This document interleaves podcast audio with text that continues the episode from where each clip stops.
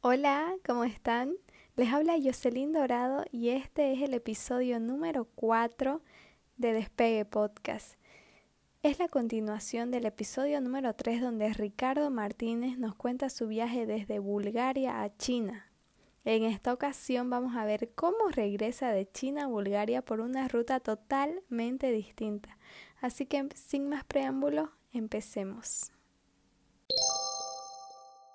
Quedamos en, China, en que llegaste. Sí, eh, llegué al hostal, exactamente. El hostal se llama Leo, Leo Hostel, lo recomiendo encarecidamente. Es un hostal que me marcó mucho y me, me, encantó porque mm, era un hostal que tenía una... Era para mí el hostal perfecto. O sea, tenía... ¿Por qué? Bueno, primero que todo, eh, primero que todo, la ubicación era impresionante. Era un hostal que estaba caminando de la Plaza Tiananmen eh, en una parte de Beijing que es muy Beijing, ¿sabes? Muy... Beijing se conoce por una cosa que se llama los hutongs, que son como unos, unos pequeños, em, ¿cómo se dice eso? Como, unas, como unos callejones eh, que hay y donde hay casas y eso. Y era, era, era un área muy de eso, era un área muy de, de mucho movimiento comercial, no sé qué. Era, era como como, como llegar a China y, como, como la China de las películas, ¿no? Eh, y, y, era muy auténtico en ese sentido. Estaba lleno de lugarcitos vendiendo toda clase de, de, comida y de toda clase de cosas. Por la mañana era impresionante de madrugada también porque había cualquier cantidad de lugares cocinando dumplings y toda clase de comida. los chinos están comiendo todo el día y de hecho creo que son, son la gente, una cosa que me llamó mucho la atención, que creo que los chinos no cocinan en su casa, o sea, creo que que comer en la calle es como lo más normal eh, para todo el mundo. Pero bueno, más allá de eso... Eh, ¿Pero porque la comida es buena o...? Porque es buena y porque es barata y porque creo ah, que... Porque creo que, que, no sé, esto puede ser que esté equivocado, pero me dio la impresión de que quizás por ser un país comunista, eh, donde, donde el Estado está tan presente y tiene tantas políticas de ese tipo, hasta, en el, hasta en el distrito más rico de la ciudad más rica que es Shanghái, encontrabas un lugarcito eh, baratísimo eh, eh, como para comer, ¿no?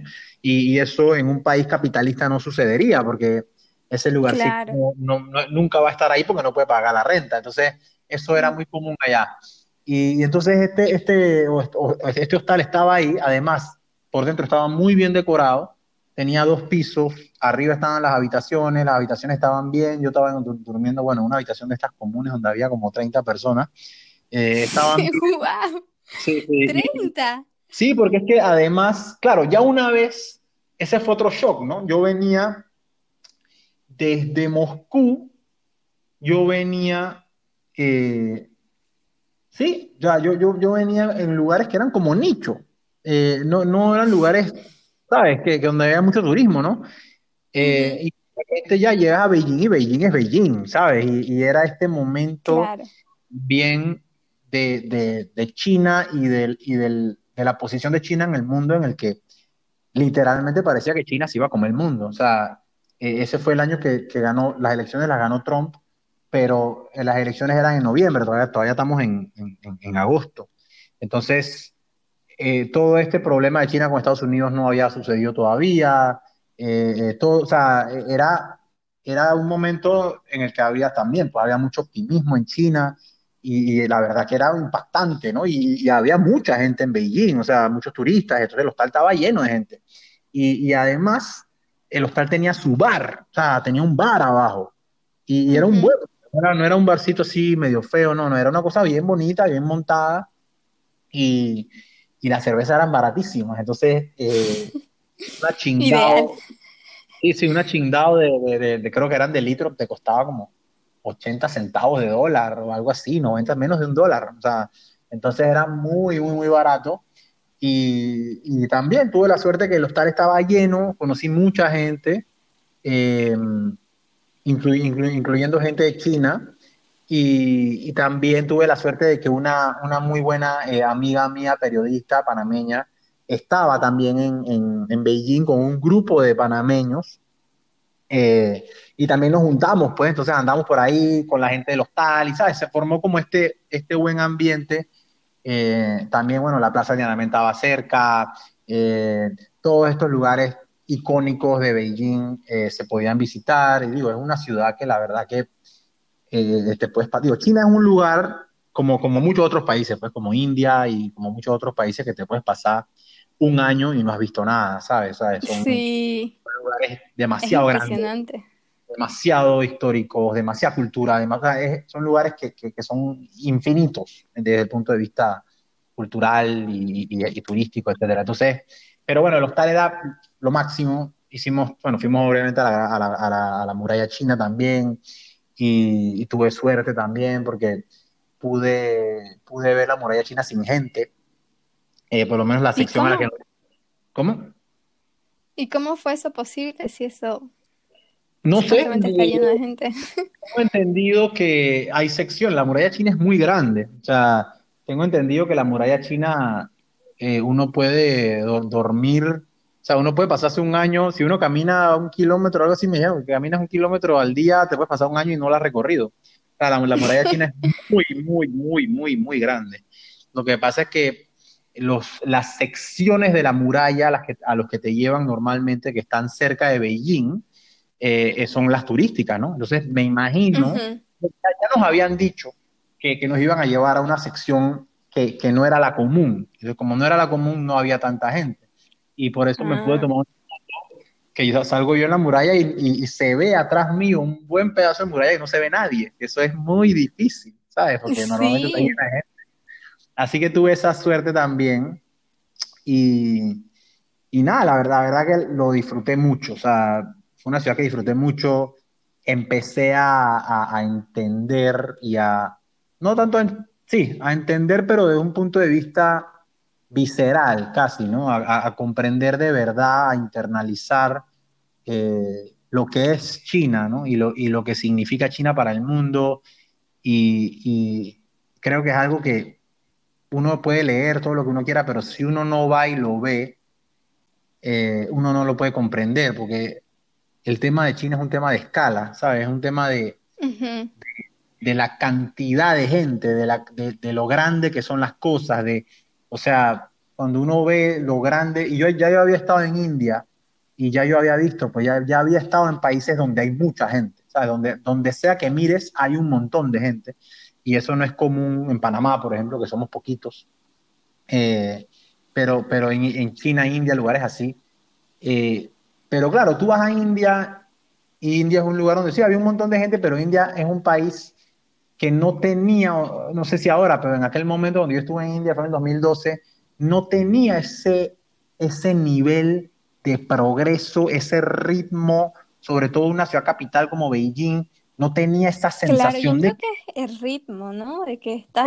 Ese ritmo, esa, esa vitalidad, o sea, sentir que aquí está pasando algo, ¿sabes? El consumismo, la cosa, todo el mundo comprando. Habían centros comerciales que habían dos y tres centros comerciales iguales, llenos de gente, gente. O sea, una cosa impresionante, digo, esta gente, ¿sabes? Que tú dices, esta gente se va a comer el mundo, literalmente. O sea, no va a haber recursos para toda esta gente, porque es que son demasiados, ¿sabes? Son mucha gente gastando plata, comprando cosas, consumiendo, o sea, y, ahí entiendes que dices, wow, si, si toda esta gente comienza a consumir como se consume en los países occidentales, energía, eh, ropa, de todo, eh, comida, o sea, el, mundo, el, planeta no tiene recursos para tanta gente, ¿sabes?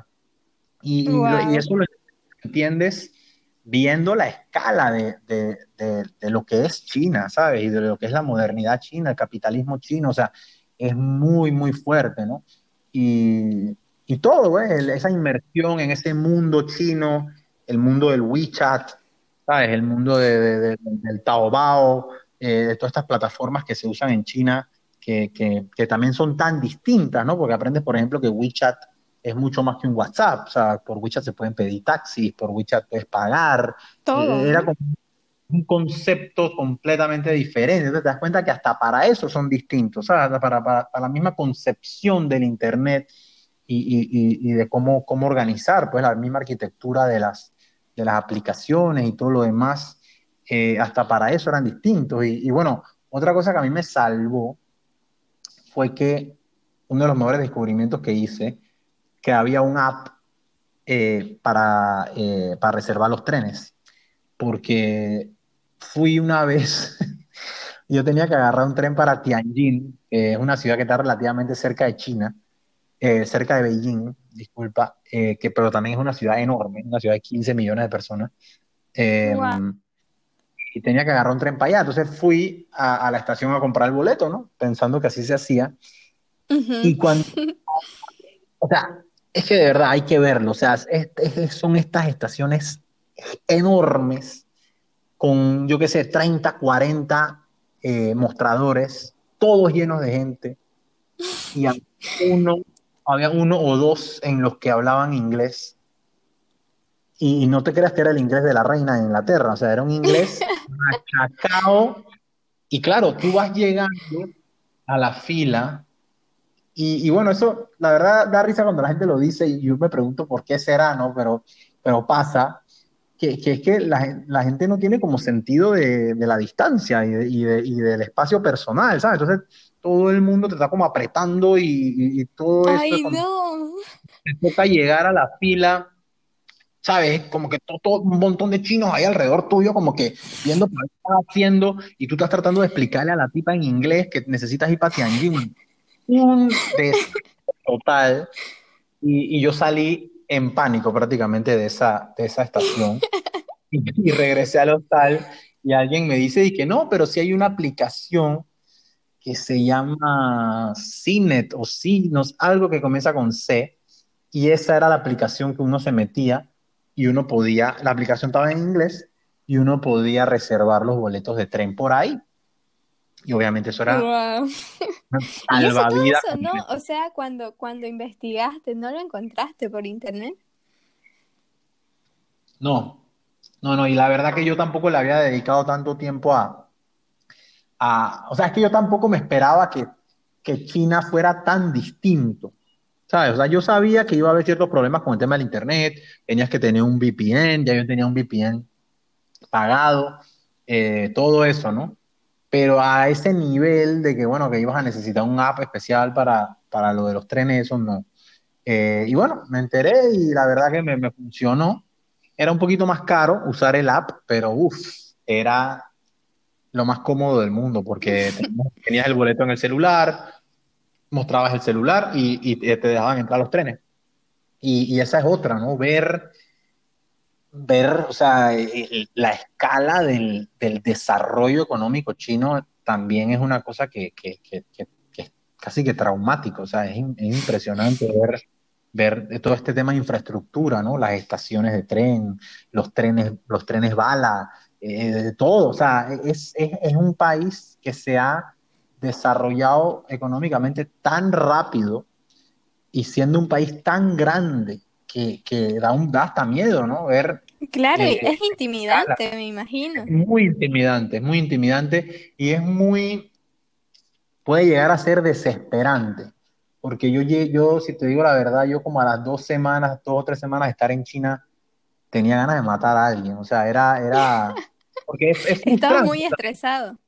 No, sí, o sea, te, vas estresando porque va pasando el tiempo y, y, al final es eso, ¿no? No tienes con quién hablar, no, en la calle estás completamente indefenso, ¿no? Porque no puedes ni leer un letrero, ni, entenderte con nadie. O sea, es, es, un proceso. O sea, no, no es un país en el que viviría. No, a lo mejor sí, o sea, porque claro, también todas esas ciudades gigantes tienen submundos, ¿no? Y, y, obviamente si vives ahí, por ejemplo, yo en Tianjin estaba visitando a un, a un amigo que, que lo conocí en, cuando viví en Gales, eh, jugamos fútbol juntos y él era profesor en China, un tipo interesantísimo, un tipo que, que de repente a la noche a la mañana, un día con no sé con cuántos veintipico de años tenía, se dio cuenta que solamente hablaba un idioma y se propuso aprender mandarín. Y, y el tipo se, se, volvió tan bueno en mandarín que llegó al, al nivel más alto que un, extra, que un extranjero puede tener en mandarín y, se fue a vivir a China eh, para ser profesor de inglés en Tianjin. Y, Y sí, yo lo fui a visitar a él y bueno, él vivía ahí, él estaba contento, ¿sabes? Él, yo creo que sí se puede vivir, o sea, se, se, puede vivir. Lo que pasa es que uno tiene, o sea, en, en China, sobre todo si vives en una de estas grandes ciudades, eh, ese sentimiento de que eres una hormiguita eh, eh, es muy fuerte, ¿sabes? Porque literalmente eres una hormiguita. Claro. es muy, ¿sabes? Porque la cantidad de gente que hay moviéndose en todas las direcciones, todos los trenes están llenos, todo está lleno, o sea, es, es una cosa increíble. Y, y bueno, llega un momento que te, ¿sabes? Que no es fácil, ¿no? Sobre todo si estás viajando solo. sí, no es fácil, sí. No es fácil. Yo creo que es muy cansador a nivel, no sé emocional y, o sea, tu cerebro está todo el día alerta. Exactamente. Es difícil. Mucho, mucho. Y también otra cosa que me, me di cuenta es que llega un momento que, que, que, llega, por ejemplo, ves un KFC que en China hay por todos lados y a veces terminas comiendo en el KFC por, solamente porque ya sabes qué va a haber, ¿sabes? Ya, ya, ya, ya sabes que hay un pollo frito, ¿sabes? Y ver eso es como un descanso para tu cerebro, como que, ah, por lo menos en la... Claro, algo conocido. Ah, no tengo que pensar en nada, solamente tengo que ir y señalar el pollo frito y pagar, ya, eso es todo, ¿sabes? increíblemente eso termina siendo el momento más feliz de tu día, ¿no? Porque no tienes que estar con, con eso de, que también, ¿no? Tienes, obviamente, cuando estás de mejor ánimo o tan, no estás tan agotado mentalmente, pues sentarte en un restaurantito de esto, que te den un menú en chino y a veces, bueno, eh, es muy común en China que los menús tengan fotos de los platos, entonces son, son menús grandotes y, y bueno, tú ves la foto y más o menos ahí intentas hablar con los y te termina trayendo un plato con una sopa que tú no sabes ni qué hay adentro y bueno, generalmente la sopa está buena, pero o sea, todo eso cansa, ¿sabes? Todo claro. Entonces llega el momento en el que las franquicias eh, occidentales como KFC y, y, sobre todo Starbucks, que también está por todos lados, Em, se convierten como en, como en islas de, de, como de lo familiar, ¿sabes? Sí, de lo conocido, de, descanso. Exactamente, eso, eso, es algo, eso es algo que me pasaba ya. Y, bueno, la verdad, tuve la suerte de que eh, el, próximo, la próxima etapa del viaje ya era ir a la Academia Kung Fu en Taiwán. Y yo originalmente me iba a quedar como tres meses. Eh, se supone que ahí terminaba ya, ¿no? Ya después me regresaba. Pero bueno, eh, ese viaje, esa, eso, ese, mm, esa estancia en la academia me sirvió, además de para aprender muchas cosas, me sirvió de descanso mental, ¿sabes? Claro, eh, es que ya venías mucho tiempo también viajando, o sea, súmale a eso que el destino, el último destino fue China, es un poco abrumador. mucha información, muchas, muchas, sí, muchas, muchas cosas, ¿no? Y, y bueno, yo llegué a la academia y, la verdad, también ahí en la academia no tuve mucha suerte porque cuando yo llegué, eh, la academia original, la instalación original se había inundado como una semana antes. Eh, era mediados, finales de agosto, una cosa así. Y ahí en Tayán, yo tengo una provincia que se llama Shandong, eh, eso es de verdad una cosa impresionantemente húmeda. Eh, o sea, yo mueves un dedo y comienzas a sudar y no puedes parar. Y, bueno, ah, pues llueve mucho para esa época y se había un río, se había desbordado, no sé qué. habían tenido que mover a todos los estudiantes eh, para otras instalaciones que eran como un hotel, pero sabes, no era lo mismo. Ya, ya de salida no era lo mismo, no era, no era el mismo, porque claro, no había cosas que se necesitaban pues, para entrenar, etcétera, etcétera.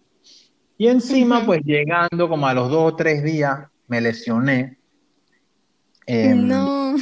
Sí, me lesioné eh, y no sabía qué era, pues, porque el tema, otra cosa que es importante para cualquiera que esté pensando en hacer algo como esto, eh, es que en China, eh, como China apenas estaba comenzando a, incursionar en este tipo de negocios, como academias de kung fu, etc., eh, el, conocimiento del, estudiante no chino, digamos, o no asiático, era muy, muy poco, sobre todo en, aquella, en, aquel momento, ¿no? Y los chinos, el estilo de enseñar kung fu de los chinos, de chino a chino, digamos, es muy duro, es muy, es muy, Muy Es exigente. muy, muy exigente, es muy duro, es muy, muy estricto. Eh, me imagino que en parte también porque eh, en- en- o sea, estar en esa academia eh, es, es un privilegio, ¿no? En una academia de Kung Fu o algo así. Entonces ellos presionan mucho a los estudiantes y tienen ese, no tienen esa pedagogía más occidental de como que, bueno, que cada quien vaya a su ritmo, sino es, me Ujú. acuerdo que venían y te decían, bueno, hoy vamos a hacer pechadas con una mano. Y bueno, es así. Haces 5, haces 10, haces 20, haces 40, haces 80. Así. O sea, a ellos no les interesaba si tú podías hacer, si tú tenías tres semanas que no hacías ejercicio, a ellos no les interesaba. Tómate el tiempo que tú quieras, pero tienes que hacer 5, después 10, después 20, después 40, después 80. Así. Y claro, Wow. esto es un, ¿sabes? Es un choque cultural. Entonces, eh, Sí. eh, me lesioné con eso. Bueno, ahí más o menos des- descansé un poco. Me, me- me llevaron a un doctor chino ahí que me puso una cosa, un parche, una cosa ahí en el, en el pectoral, porque fue haciendo las pechadas esas. Y, y después como que me, me recuperé, pero ya después me costó como agarrar el, el tren de la cosa, ¿no? Y, y- y a- aprendí bastante, pero había como mucha frustración en la misma academia con, con el management eh, por el tema ese de la inundación. Entonces habían prometido que nos iban a llevar a otro lado y nunca lo hacían.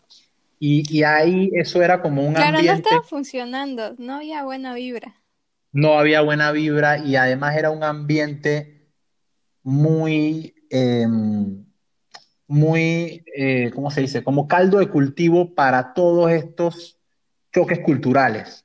¿sabes? Porque eh, los chinos a lo mejor tenían una manera, un approach, digamos, hacia los problemas y cómo se maneja un problema que era muy distinto al que teníamos nosotros, ¿sabes? Entonces, nosotros como estudiantes, como clientes, queríamos que nos informaran de todo y ellos tenían una cultura como ocultar la información y tratar de resolver sin decirte nada, ¿sabes? Entonces, ese clash, era, había mucha tensión por eso y, y- y bueno, esa mala vibra era solamente pues entre los estudiantes y el management, porque entre los estudiantes sí nos llevábamos muy bien. Y, y bueno, y eh, también con el, con el Shifu, que era el, el Shifu significa es como sensei en japonés, Shifu en chino es como maestro. Ujú. Eh, el, el Shifu de nosotros era un tipo, o sea, fuera de serie total, era de estos tipos que son una máquina de matar, o sea, hacía de todo, kung fu, de todo, o sea, era una, una cosa impresionante verlo, sabía tai chi muchísimo también, nos enseñó mucho tai chi, eh, eh, y nos, nos enseñaba el, el kung fu que, que inventó Bruce Lee, se llama JKD, Jeet Kune Do, que es eh, un- una mezcla de disciplinas de kung fu, el kung fu abarca muchas disciplinas distintas. Eh, y, y era una mezcla como lo que a Bruce Lee le había parecido lo más efectivo. Y este tipo era un fenómeno, la verdad.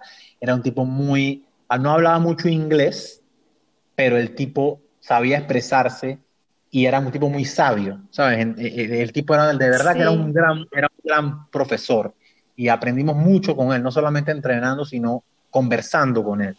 Las cosas que nos contaba, eh, eh, de cosas así, cositas de sabiduría, de esta de China, de cosas de Kung Fu, no sé qué.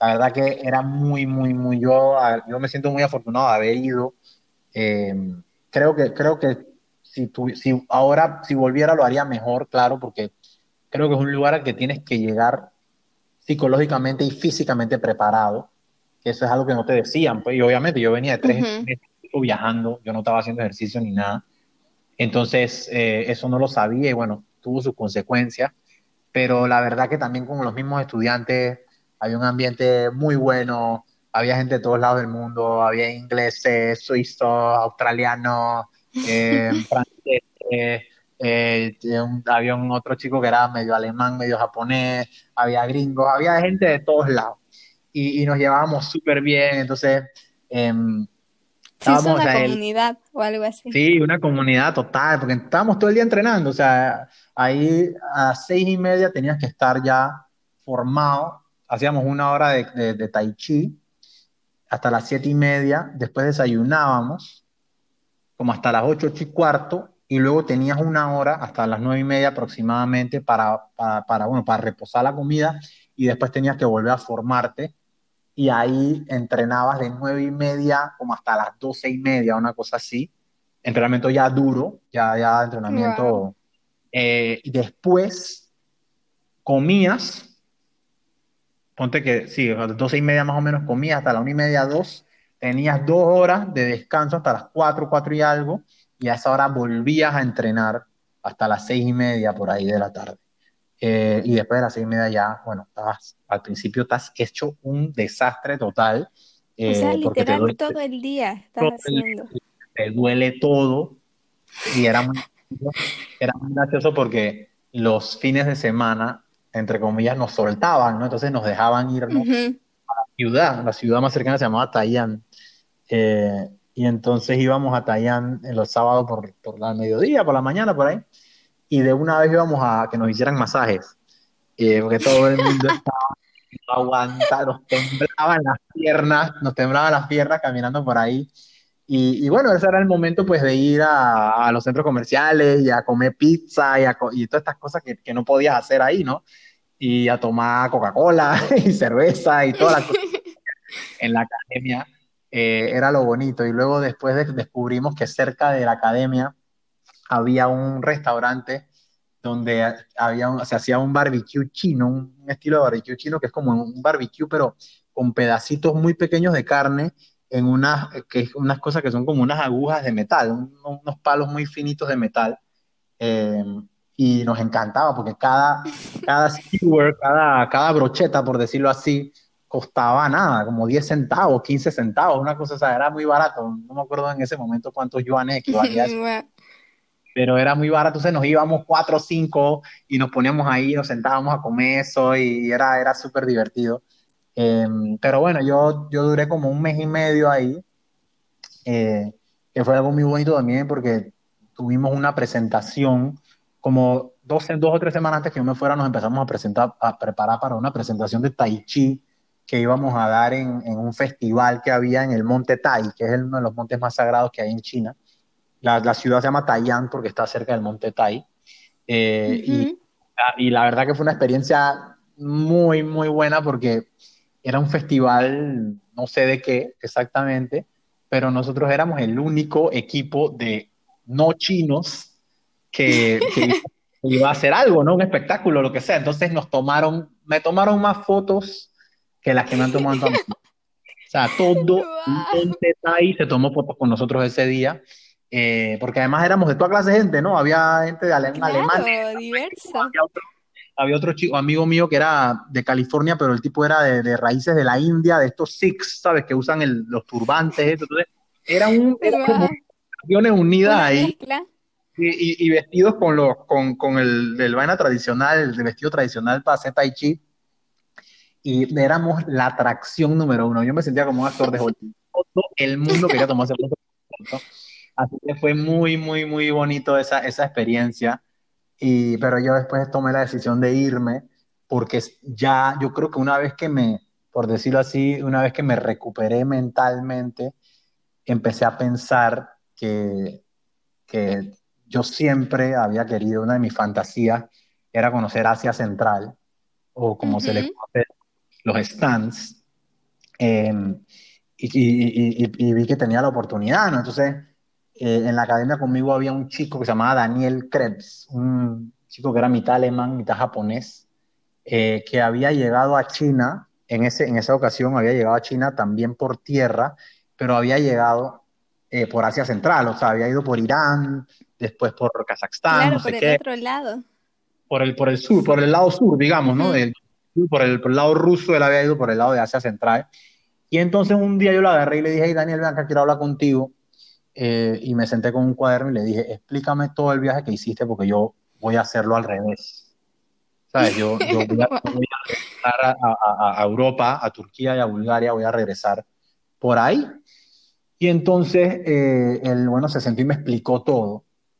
Y yo eh, en aquel momento tenía una, una gran amiga que estudió conmigo, una, una, una periodista finlandesa, que la quiero mucho. eh, ahora ya volvió a Finlandia, pero en aquel momento estaba viviendo en Shanghái. Y, y yo le dije, la llamé, le dije, hey, Eva, se llama Eva, le dije, Eva, voy, voy a visitarte a Shanghái. Y entonces, bueno, eh, llegó un día que me fui de la academia y, y me fui para Shanghái a visitarla. Y, y ya, pero claro, ya yo en ese momento yo tenía armado el itinerario, no tenía las fechas tan claras, pero tenía armado el itinerario de, cómo yo iba a llegar hasta Europa. Entonces, eh, ahí sí en Shanghái me tomé el tiempo, digo, entre que conocí a Shanghái también, que es, bueno, también una ciudad, creo que hasta más impresionante y más increíble que Beijing. Son dos ciudades completamente diferentes, tienen personalidades completamente diferentes, pero también, pues, en, lo que disfruté Shanghái, también dediqué mucho tiempo a, hacer la investigación porque yo sabía que, que Asia Central eh, no era eh, algo fácil, no eran países fáciles eh, y que tenía, que tenía que tener la tarea bien hecha si me iba a meter en esos lugares. Claro, investigar. Y una de las cosas que hice en Shanghái fue tramitar, sacar la visa de, de Uzbekistán, em, que era el único país del recorrido que iba a hacer el único país que me, pedía una visa de antemano era eh, Uzbekistán. Y, casi me cuesta un problema porque me, yo tuve que dejar mi pasaporte en, en, el consulado, ahí en Shanghái, y demoraron un montón. eso. Sí, sí, y, demoraron un montón en darme la visa, además. Em, porque fue un momento bien complicado también porque el presidente de Uzbekistán, de toda la vida, desde que cayó la Unión Soviética, que se, se llamaba Islam Karimov, se acababa de morir. Entonces, y ese tipo había sido el dictador de Uzbekistán desde que cayó la Unión Soviética. Entonces el país estaba en un momento de, mucha inestabilidad. Y bueno, yo tuve la suerte que... Sí, sí, yo tuve la suerte que me dieron la visa. Y bueno, yo feliz con mi visa de Uzbekistán y mi, y mi amigo Daniel pues ya me había dicho más o menos qué tenía que hacer por dónde ir, ¿no? Y Daniel hablaba chino, así que él, él, sí tenía unas ventajas que yo no tenía, pero bueno, me fui a, de Shanghái me fui a, a Nanjing, eh, que está relativamente cerca, también una ciudad muy interesante, sobre todo porque Nanjing eh, fue la capital eh, de, de, de, China por mucho tiempo durante la ocupación japonesa. Em, luego, luego, luego, China, luego los chinos movieron su capital a Chongqing, que ahí, no fui, eh, pero Nanjing, de hecho, también otra cosa que, empecé a comprender fue que el, idioma chino, o sea, a entender bien la diferencia entre el idioma o los idiomas chinos, porque hay varios, eh, y los idiomas nuestros. Los idiomas nuestros están hechos a base de letras. Eh, Está hecha a base de letras. Entonces, las palabras existen y se expresan en letras. O sea, y, las, en palabras, y, las, y, las, palabras están hechas de letras. En el idioma chino, el, idioma chino es un idioma, es un idioma ideográfico. Eso quiere decir que hay mucha gente incluso que dice que la escritura china es más vieja que el idioma. Entonces, la, la relación entre escritura y idioma hablado es muy distinta de la nuestra. Para nosotros las, letras son simples herramientas que por sí solas no significan nada. Si las pones juntas en una palabra significa algo. El chino no. En el chino cada carácter es no solamente una sílaba, sino que también en sí mismo es una idea. Mm, qué interesante. Y, por eso es tan difícil. Exactamente. es, muy interesante porque un símbolo chino puede significar mil cosas diferentes dependiendo de cómo, tú lo, cómo, tú, cómo se pronuncie. O sea que la misma el mismo símbolo puede tener, puede, puede ser pronunciado de maneras distintas y significar cosas distintas dependiendo del contexto. Y el mismo sonido puede ser expresado en símbolos distintos. Es muy, muy complicado, pero eh, también es simple en el sentido gramatical.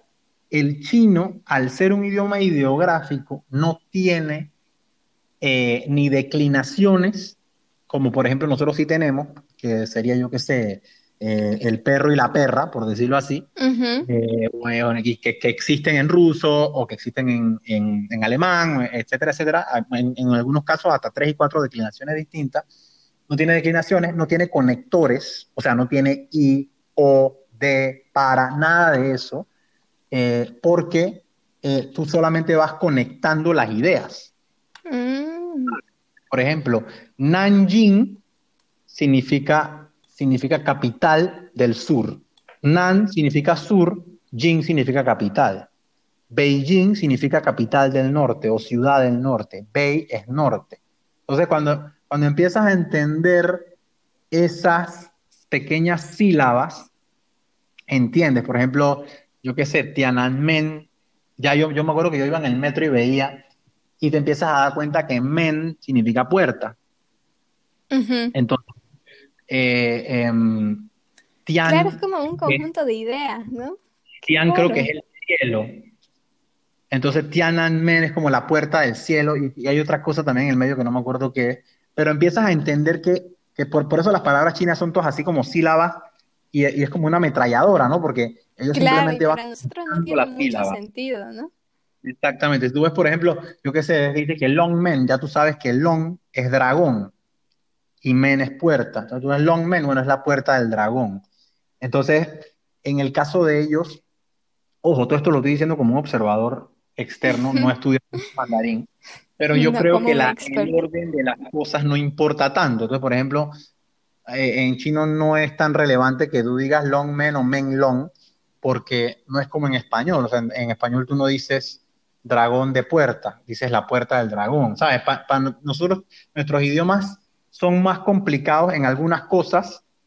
El de ellos es más complicado en el sentido de que tienes que aprenderte los caracteres y tienes que dominar todo el rango, de, el rango tonal. Nosotros, ellos, ese es un idioma tonal, el nuestro no es tonal, o es mínimamente tonal. El español es tonal, en, por ejemplo, en cuanto a, en cuanto a preguntas, ¿sabes? Eh, nosotros las preguntas las hacemos tonalmente, eh, pero el, el, el, chino es, es, muy tonal, o sea, el chino, la pronunciación es muy importante. Así que, que bueno, fui aprendiendo esa, ese tipo de cosas eh, y en Nanjing también. Dime. algo que me llamó la atención fue que cuando la gente de China, bueno, no sé si toda, ¿no? Pero he conocido unos cuantos que cuando viajan se cambian el nombre, o sea, se ponen un nombre. Sí, sí, también. Como que nosotros podamos pronunciar.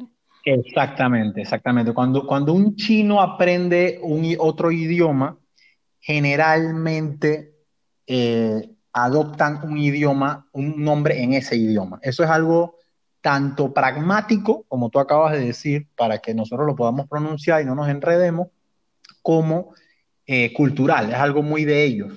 Porque lo hacen al revés también. Cuando tú aprendes chino, ellos te ponen un nombre chino. Mm, pero eso tiene relación con algo, o sea, tiene alguna relación como no, sé el significado. no, ¿no? A mí me pusieron creo un nombre. Que lo eligen. A mí sí, a mí, a mí un chico me puso un nombre chino, de hecho un chico que conocí en... No me acuerdo si, no, si fue un chico que conocí en China o un chico que conocí en Armenia, imagínate. Pero, pero, pero sí, me puso un nombre chino y, y no, no, sé de dónde lo sacó. pero sí, e, eso es algo muy cultural de ellos, eh, porque, porque claro, ellos son conscientes del, de la, de la diferencia abismal que hay desde el punto de vista lingüístico y cultural entre, entre ellos y nosotros, ¿no? Así que, que, creo que es algo que sirve un, un propósito pragmático, pero también tiene un significado simbólico. Pero a mí se me hace rarísimo porque conocí a algunas chicas y eran eh, Summer o Lucky o no sé, o sea, era como... Algo muy chino. Sí, sí. sí. Y bueno, eh, estando en Nanjing, em, fui, también tuve la oportunidad de ir al museo, un museo también muy, muy, muy impactante, que es el Museo de la Masacre de, Nanjing, em, que, que fue, es una de las cosas más atroces que, que, he visto en mi vida. Eh, los japoneses, eh, cuando ocuparon China, no sé cuánta gente mataron, pero muchísima, muchísima gente eh, en Nanjing. Y hay un museo, bueno, eh, que la verdad que, también es impresionante y creo que cualquier persona que vaya a Nanjing debería, debería verlo. Em, también, ¿no? Porque es, es importante entender eh, todo eso. yo ese mismo año, en marzo, antes de este viaje, había estado en Japón y estuve en Hiroshima Em, así que era interesante, ¿no? Interesante ver eh, en el mismo año, en un espacio de seis meses, siete meses, los dos lados de la moneda, o sea, cómo me sentía mal por los japoneses, por el tema de la bomba atómica, pero luego ves cómo eh, ocho años antes habían estado masacrando, violando, destruyendo eh, miles y miles y miles y miles de chinos. Entonces es, algo que, bueno, y, la, historia, ¿sabes? La historia es así, o sea, no hay buenos ni malos, es simplemente hay que entender qué suceden las cosas. Em, y, nada, de ahí, de ahí seguí y visité algunos lugares, otros lugares en China. Eh, tuve la oportunidad de ir a, a un lugar que se llamaba Xiahe, un pueblo que, que ya es eh, muy de cultura tibetana. Em, luego estuve en, en la, bueno, la que es mi, mi, ciudad favorita de China, que es Xi'an, no sé si, si, si la conoces, la has escuchado, eh, es la ciudad eh, donde, es la ciudad a la que tienes que ir para ir a ver a los guerreros de terracota. Mm, es una ciudad también fantástica, fantástica porque es la, la, la ciudad donde donde está la frontera entre la China China, entre la China Han, étnicamente Han, la China que, conocemos todos, y la China exterior, que es la China donde ya empiezas, por ejemplo, en Xi'an hay un barrio musulmán gigantesco, de chinos musulmanes, ¿eh? Em, hay una mezquita enorme también, eh, que, es muy bonita, es la, es la mezquita más grande de China, creo. Em, y ya empiezas a ver cómo estás a punto de dejar, eh, por decirlo así, el core China y estás entrando a, la periferia china y cada vez estás más cerca de, Asia Central, ¿sabes? O, de, Mongolia, pues, de, esa, ese pedazo de tierra em, que hoy se conoce como Asia Central. Entonces, ya, ya es como emocionante porque ya empiezas a ver. Y además, bueno, Xi'an es una ciudad amurallada, es muy, muy, muy bonita, la verdad. Es, una, es un lugar eh, que yo, para mí es la, la, mejor ciudad de China, la más bonita de todas y la más interesante. Y, y, hasta aquí, eh, te hospedados en hostales, o sea, todo esto lo armaste en base a lo que te dijo tu amigo Daniel. Exactamente, siempre en hostales tratando, claro, siempre de ir un paso más adelante, siempre sabiendo pues qué me esperaba en la próxima ciudad. De todas formas, como te digo, es, para mí el principal challenge de China era la escala. O sea, a mí de repente me decía, me había dicho mi amigo, no, mira, lo que pasa es que tienes que, que agarrar y, de ahí agarras un tren y te vas a, yo qué sé, la ciudad más, más rara que te puedas imaginar un nombre X que si yo te lo digo ahora, no te suena a nada, no te suena a nada. Y yo, ok, y yo voy para allá, pues. Y cuando hacía mi planificación, y yo, bueno, veía no sé qué, pero después llegabas a la ciudad y era una ciudad con 7 millones de personas. ¿Sabes? Con 10 líneas de metro. O sea, era una metrópoli, ¿sabes? uno piensa como, yo, yo nunca ni había escuchado este nombre de esta ciudad. Y cuando llegabas, decías, este país, ¿de dónde sale tanta gente? ¿De tanta gente? ¿De dónde salen tantos trenes? ¿De dónde sale tanta todo? O sea, esta gente son unos locos que han hecho con este país.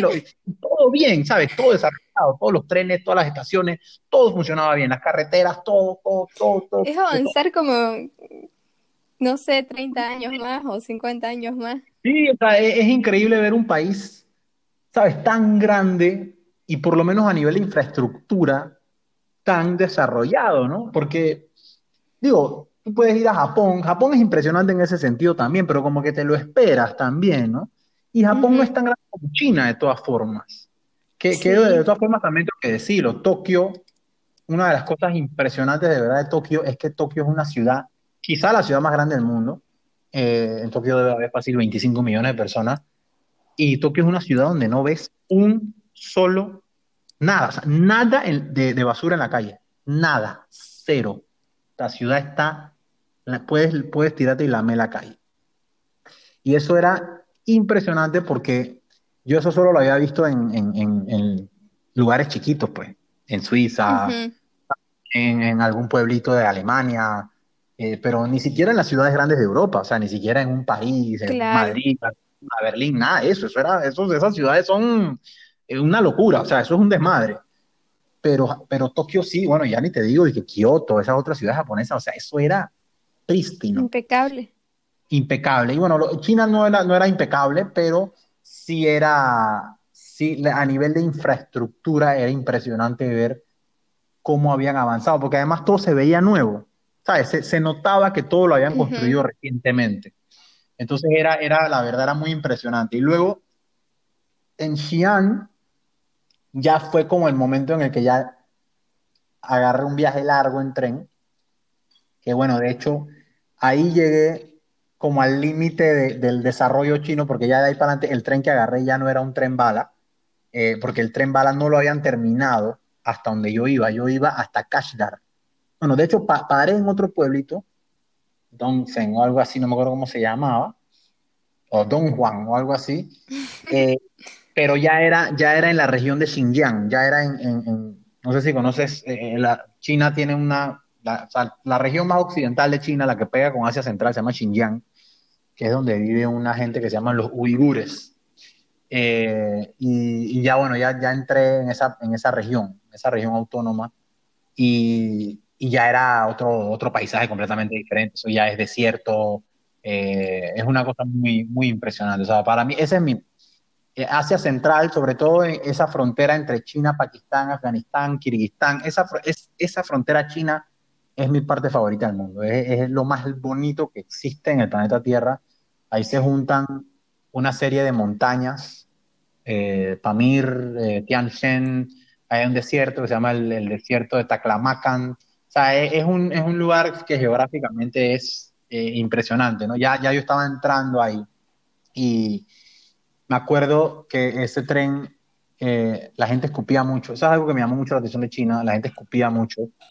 Em, en la calle Pero también. Eso, Y eso lo hacen como normal, o sea, es cada cuánto, no sé, porque yo la verdad sí he leído de eso, pero no, no lo entiendo. Yo creo que eso es una cuestión de, por, usar un término, es una cuestión de modernización, ¿no? O sea, es una cuestión de, a medida que, que las sociedades se van urbanizando, eso deja de pasar. Yo me acuerdo que en, Delhi, en Nueva Delhi, cuando, cuando fui a India, el único metro que existía en India hasta ese momento era el de Delhi, y me acuerdo que había letreros por todos lados para que la gente no escupiera. Y, me acuerdo que, que, que la había leído en China, eh, en Beijing, em, antes de las Olimpiadas del 2008, o sea, ocho años antes de que yo fuera, eh, habían hecho una campaña gigantesca en la ciudad para que la gente no escupiera. Y, porque, claro, sabían que iba a venir medio mundo a visitar. Claro. Entonces, en Beijing la gente no escupía tanto, pero en, en el resto del país sí lo vi bastante.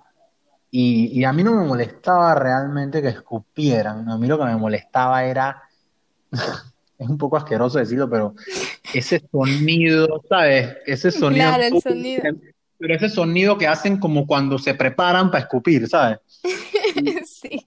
Me acuerdo de estar en el tren ese, y, siempre el, el, recuerdo más vívido que tengo de eso de escupir era ese tren, que la gente, o sea, todo, en cualquier momento había alguien en el baño escupiendo. Y si no era, la gente se paraba, iba al baño, escupía, no sé qué, y era como que, wow, qué locura esto.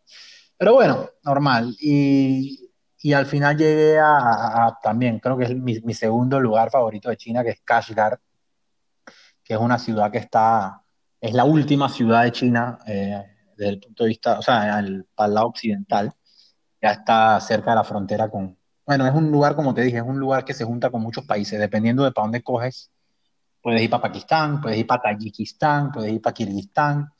Entonces, em, también ahí tengo una anécdota también. Yo llegué a Kashgar, que ya prácticamente no es China. O sea, ya Kashgar no tiene absolutamente nada que ver con Beijing, eh, étnicamente nada. Y bueno, nos podríamos hacer otro podcast de dos horas hablando solamente del tema étnico de los uigures, porque yo, a mí me gusta y me especializo pues, en asuntos internacionales, pero bueno, eh, una cosa curiosa, eh, es la misma hora que China, que en Beijing. China tiene solo una zona horaria, eh, mientras que Rusia tiene 12, por ejemplo.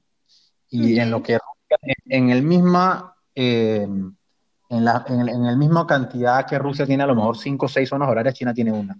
Es muy interesante. Em, entonces, bueno, yo llego a, a Kashgar y, y me acuerdo que era finales de septiembre. Y en China, eh, por si no sabías, eh, o si los, que escuchan no sabían, en China eh, la cultura, en Asia en general, la cultura, la cultura laboral es muy distinta de la nuestra. ¿En qué sentido? En muchos sentidos. O sea, hay, hay, temas culturales, por ejemplo, nadie se va de una oficina antes que, antes que se vaya el jefe. Nadie, eso es imposible, no va a pasar. pero, también, pero sobre todo en el tema de la relación laboral o, de los derechos del trabajador, tanto, tanto con respecto al Estado como con respecto a, los empleadores. En, en Asia eh, y sobre todo en China no existen las vacaciones pagadas. Em, en Panamá, por ejemplo, te pagan... la gente sigue trabajando de corrido. Eh, sí, em, lo que la, gente solamente agarra, eh, las únicas vacaciones que existen son las las vacaciones nacionales, o sea, los, días feriados nacionales. Eh, entonces, durante esos días, que son dos o tres, que generalmente son duran una semana, cosas así, como por ejemplo el Año Nuevo Chino, que siempre se habla que es la mayor, la mayor, el mayor gente del planeta. Eh, hay otro festival de primavera o algo así, y el otro es lo que le llaman el Golden Week, que es la semana en la que está encuadrado el aniversario de la fundación de la República Popular China, eh, que es el primero de octubre. Entonces yo estaba, se acercaba el primero de octubre, era, era unos días antes. Y ya yo había tenido problemas, tanto llegando a Kashgar, porque todos los trenes estaban llenos, como em, eh, eh, consiguiendo el, el, hostal. Porque había hostales, porque como, todo, como los chinos, como todo el mundo está viajando en China, ellos todos se salían de, tripa, de Booking y de todo eso, eh, porque no, no tenían necesidad, porque ya, ya, los, ya los reservaban a través de plataformas chinas o de gente que simplemente entraba y, y reservaba su habitación. Entonces tuve la suerte de que llegué a un hostal y, y le digo, bueno, pero yo me quiero ir, sí, no, dos noches, no sé qué, o los dos, tres noches, no me acuerdo, y, y bueno, y después, ¿para dónde va? De nuevo, voy, voy a cruzar la frontera para Kirguistán, y la tipa se empezó a morir de la risa. Y, ¿Por qué? Y dice, tú no sabes, tú no sabes lo que es, lo que, o sea, como que tú no sabes lo que va a pasar. Digo, no. Dice, ahora viene el Golden Week, es una semana, y todas las fronteras están cerradas. Wow, ¿es tanto así? dice, sí, todas las fronteras terrestres de China están cerradas por una semana. Digo, wow, ok. Entonces, nada, bueno, resérvame hasta, hasta el día que abran, pues. ¿Qué voy a hacer? ¿sabes? No, tenía. Claro, no, tengo opción. Sí, no, ¿qué más voy a hacer? Pues me quedé como casi dos semanas en Kashgar y la verdad no me arrepiento para nada porque es un lugar fascinante, fascinante totalmente. O sea, es el lugar, quizá yo diría que el lugar que más te vuela a la cabeza de todo China es ese, porque como te digo, es una cultura totalmente distinta, un idioma totalmente distinto. Em, y es un lugar de ahí, como son musulmanes y, son uigures, etcétera, eh, y ya es una cultura de Asia Central, hay mucho, mucha gente por la calle, eh, hay, hay, muchas barbacoas, se come mucho, mucho cordero, creo que era cordero o algo así, no me acuerdo, pero era mucha barbacoa, o sea, todos los días, o sea, era una cosa, y es buenísima además. Entonces, eh, había un mercado de, de, animales que era fascinante, me encantó, o sea, fuimos como 10 veces al mercado, porque eh, había de toda clase de cosas, había camellos, había vacas, caballos, de todo, entonces tú nada más llegabas ahí a, y a reírte, pues, porque entonces llegaba, llegaba, y era como, era como como meterte en una máquina del tiempo y transportarte hace 100 años o 200 años.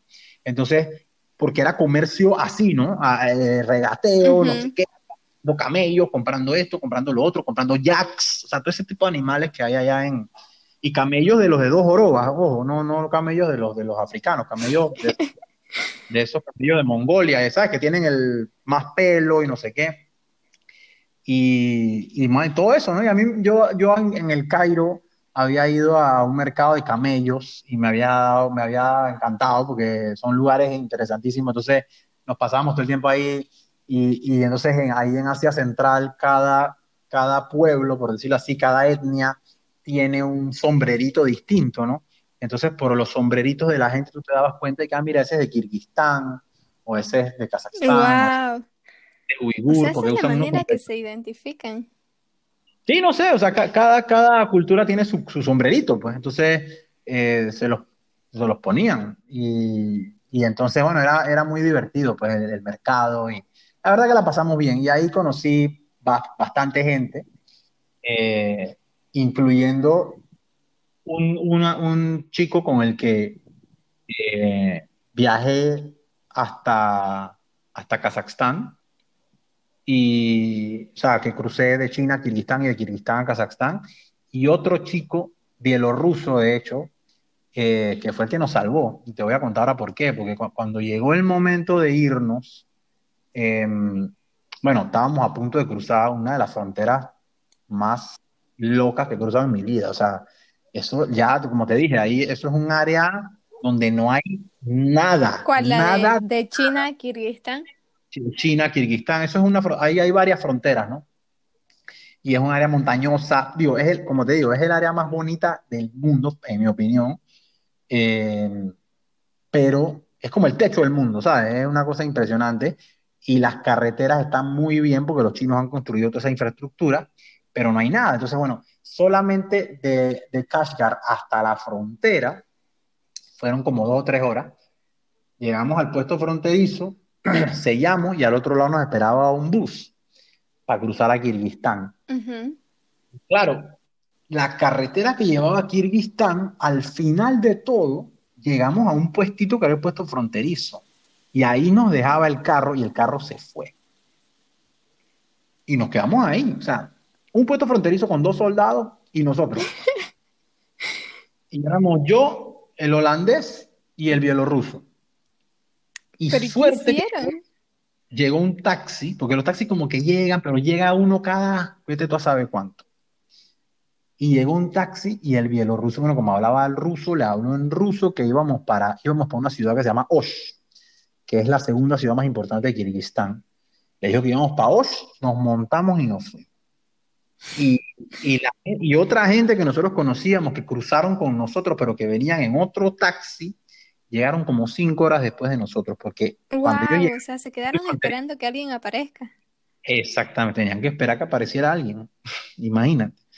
Entonces, bueno, nosotros tuvimos la suerte de que llegamos a Osh y, y, nada, otro, o sea, ya para mí era un sueño, ¿no? Llegar a Asia Central y, y también pues volver a la ex Unión Soviética, ¿sabes? Volver a, a, ver, el, ya no ve chino por la calle, sino que ver el, el cirílico, eh, ya por lo menos podía leer, ya por lo menos estaba nuevamente pues en, un ambiente que, más o menos conocía y también eh, el, fue un shock, te confieso que fue un shock volver a usar cubiertos porque me había acostumbrado a usar palillos. Eh, y, ¿sabes? Comer con cubiertos era como que, ¿sabes? Cuchillo, tenedor era como algo raro. Y, sí, bien, o sea, tuvimos ahí, después nos fuimos para Bishkek, que es la capital de, de Kirguistán. Eh, también, ¿Y qué pues, ese país? Porque es de los, no sé, o sea, yo creo menos conocido. Hay gente que vos le nombrás y no sabe qué es eso, ¿no? Eh, Asia Central en general es un es como uno de los lugares más místicos que hay en el mundo, ¿no? Más, misteriosos.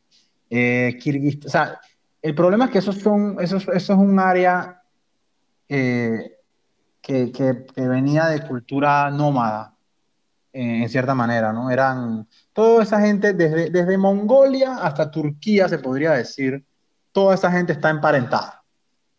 Todo eso son tribus eh, más o menos mongolas, que también pues tienen que ver con Genghis Khan, entonces obviamente te estoy haciendo una descripción muy a grosso modo, eh, y son, son tribus eh, centroasiáticas, ¿no? De, cultura nómada eh, y, que poco a poco, pues, se fueron integrando en el imperio ruso antes de la Unión Soviética. y luego cuando hubo la Unión Soviética, eh, creo que fue Stalin que hizo las fronteras actuales. Entonces, esos países, esos pueblos quedaron divididos en países que más o menos eh, son nacionales en el sentido de que representan a la mayoría de la nación que está ahí, pero no del todo. Mm. Hay muchos tayikos en, yo qué sé, en Uzbekistán, hay muchos uzbecos en Kirguistán, hay muchos kazajos en China, o sea, hay, porque el ser kazajo o uzbeco es algo étnico. Se mezclaron ahí. Entonces, las fronteras son medio raras y quedaron también muy, muy descompensados. Entonces, Kirguistán es un país muy chiquito, con una geografía muy difícil. Es como si fuera Colombia, ¿sabes? Mucha montaña. Entonces, yo me acuerdo que para ir de Osh a Bishkek tuvimos que atravesar un montón de montañas, o sea, un país muy, muy complicado, eh, que no, tenía, no tiene ningún recurso natural tampoco. Y, pero sí una cosa que era increíble Kirguistán era que era como un, como un hub para, para exportaciones, etcétera, de China. Entonces había un montón de mercados de, de productos chinos y sobre todo de imitación increíble, o sea, mercados enormes, pero enormes, enormes, de toda clase, de lo que tú quisieras conseguir, había ahí en Kirguistán.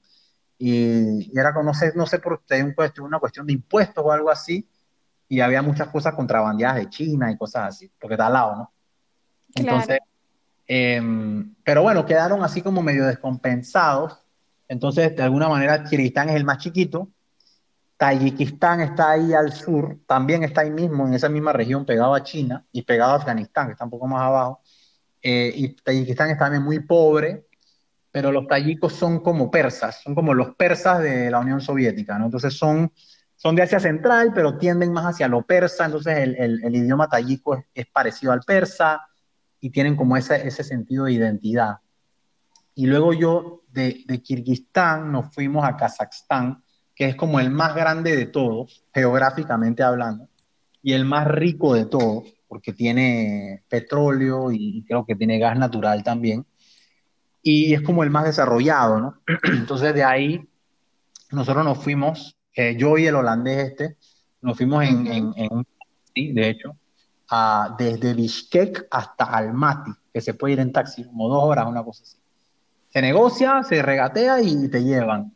Y Almaty, la ciudad más grande de, de, Kazajstán, era la capital, hasta, hasta, que, hasta, hasta que se creó Astana. Astana fue una de esas ciudades que se creó para ser capital, como Brasilia, etc. Entonces, em, eh, nos fuimos para allá, para Almaty, también una ciudad muy linda, está en la falda de una montaña, de unas montañas muy bonitas. Y también, pues, Kazajstán es un país muy, muy, muy interesante.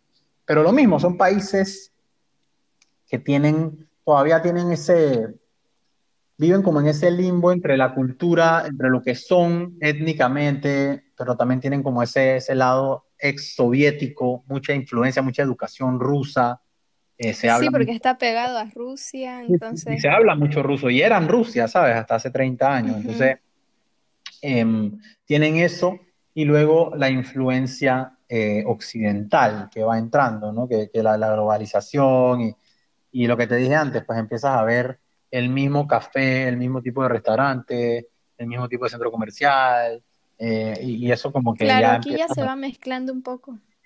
Sí, lo vas viendo. Entonces, Em, yo me acuerdo que, que de Almaty me fui, me iba a ir, fue algo curioso que me pasó, me iba a ir a una ciudad pequeña que se llama Turquestán. Y cuando ahí, ahí ya me separé del holandés, el holandés se fue para Astana, yo no fui, y yo fui para Turquestán. Entonces, yo me iba a quedar en la casa de una couchsurfer. wow, em, y a todo esto nunca, nunca habías hecho en todo el viaje. Era solo estar. Eh, en Beijing hice una, una o dos noches. Em, ¿Dónde más? Y creo, creo que sí, creo que solamente había hecho en Beijing.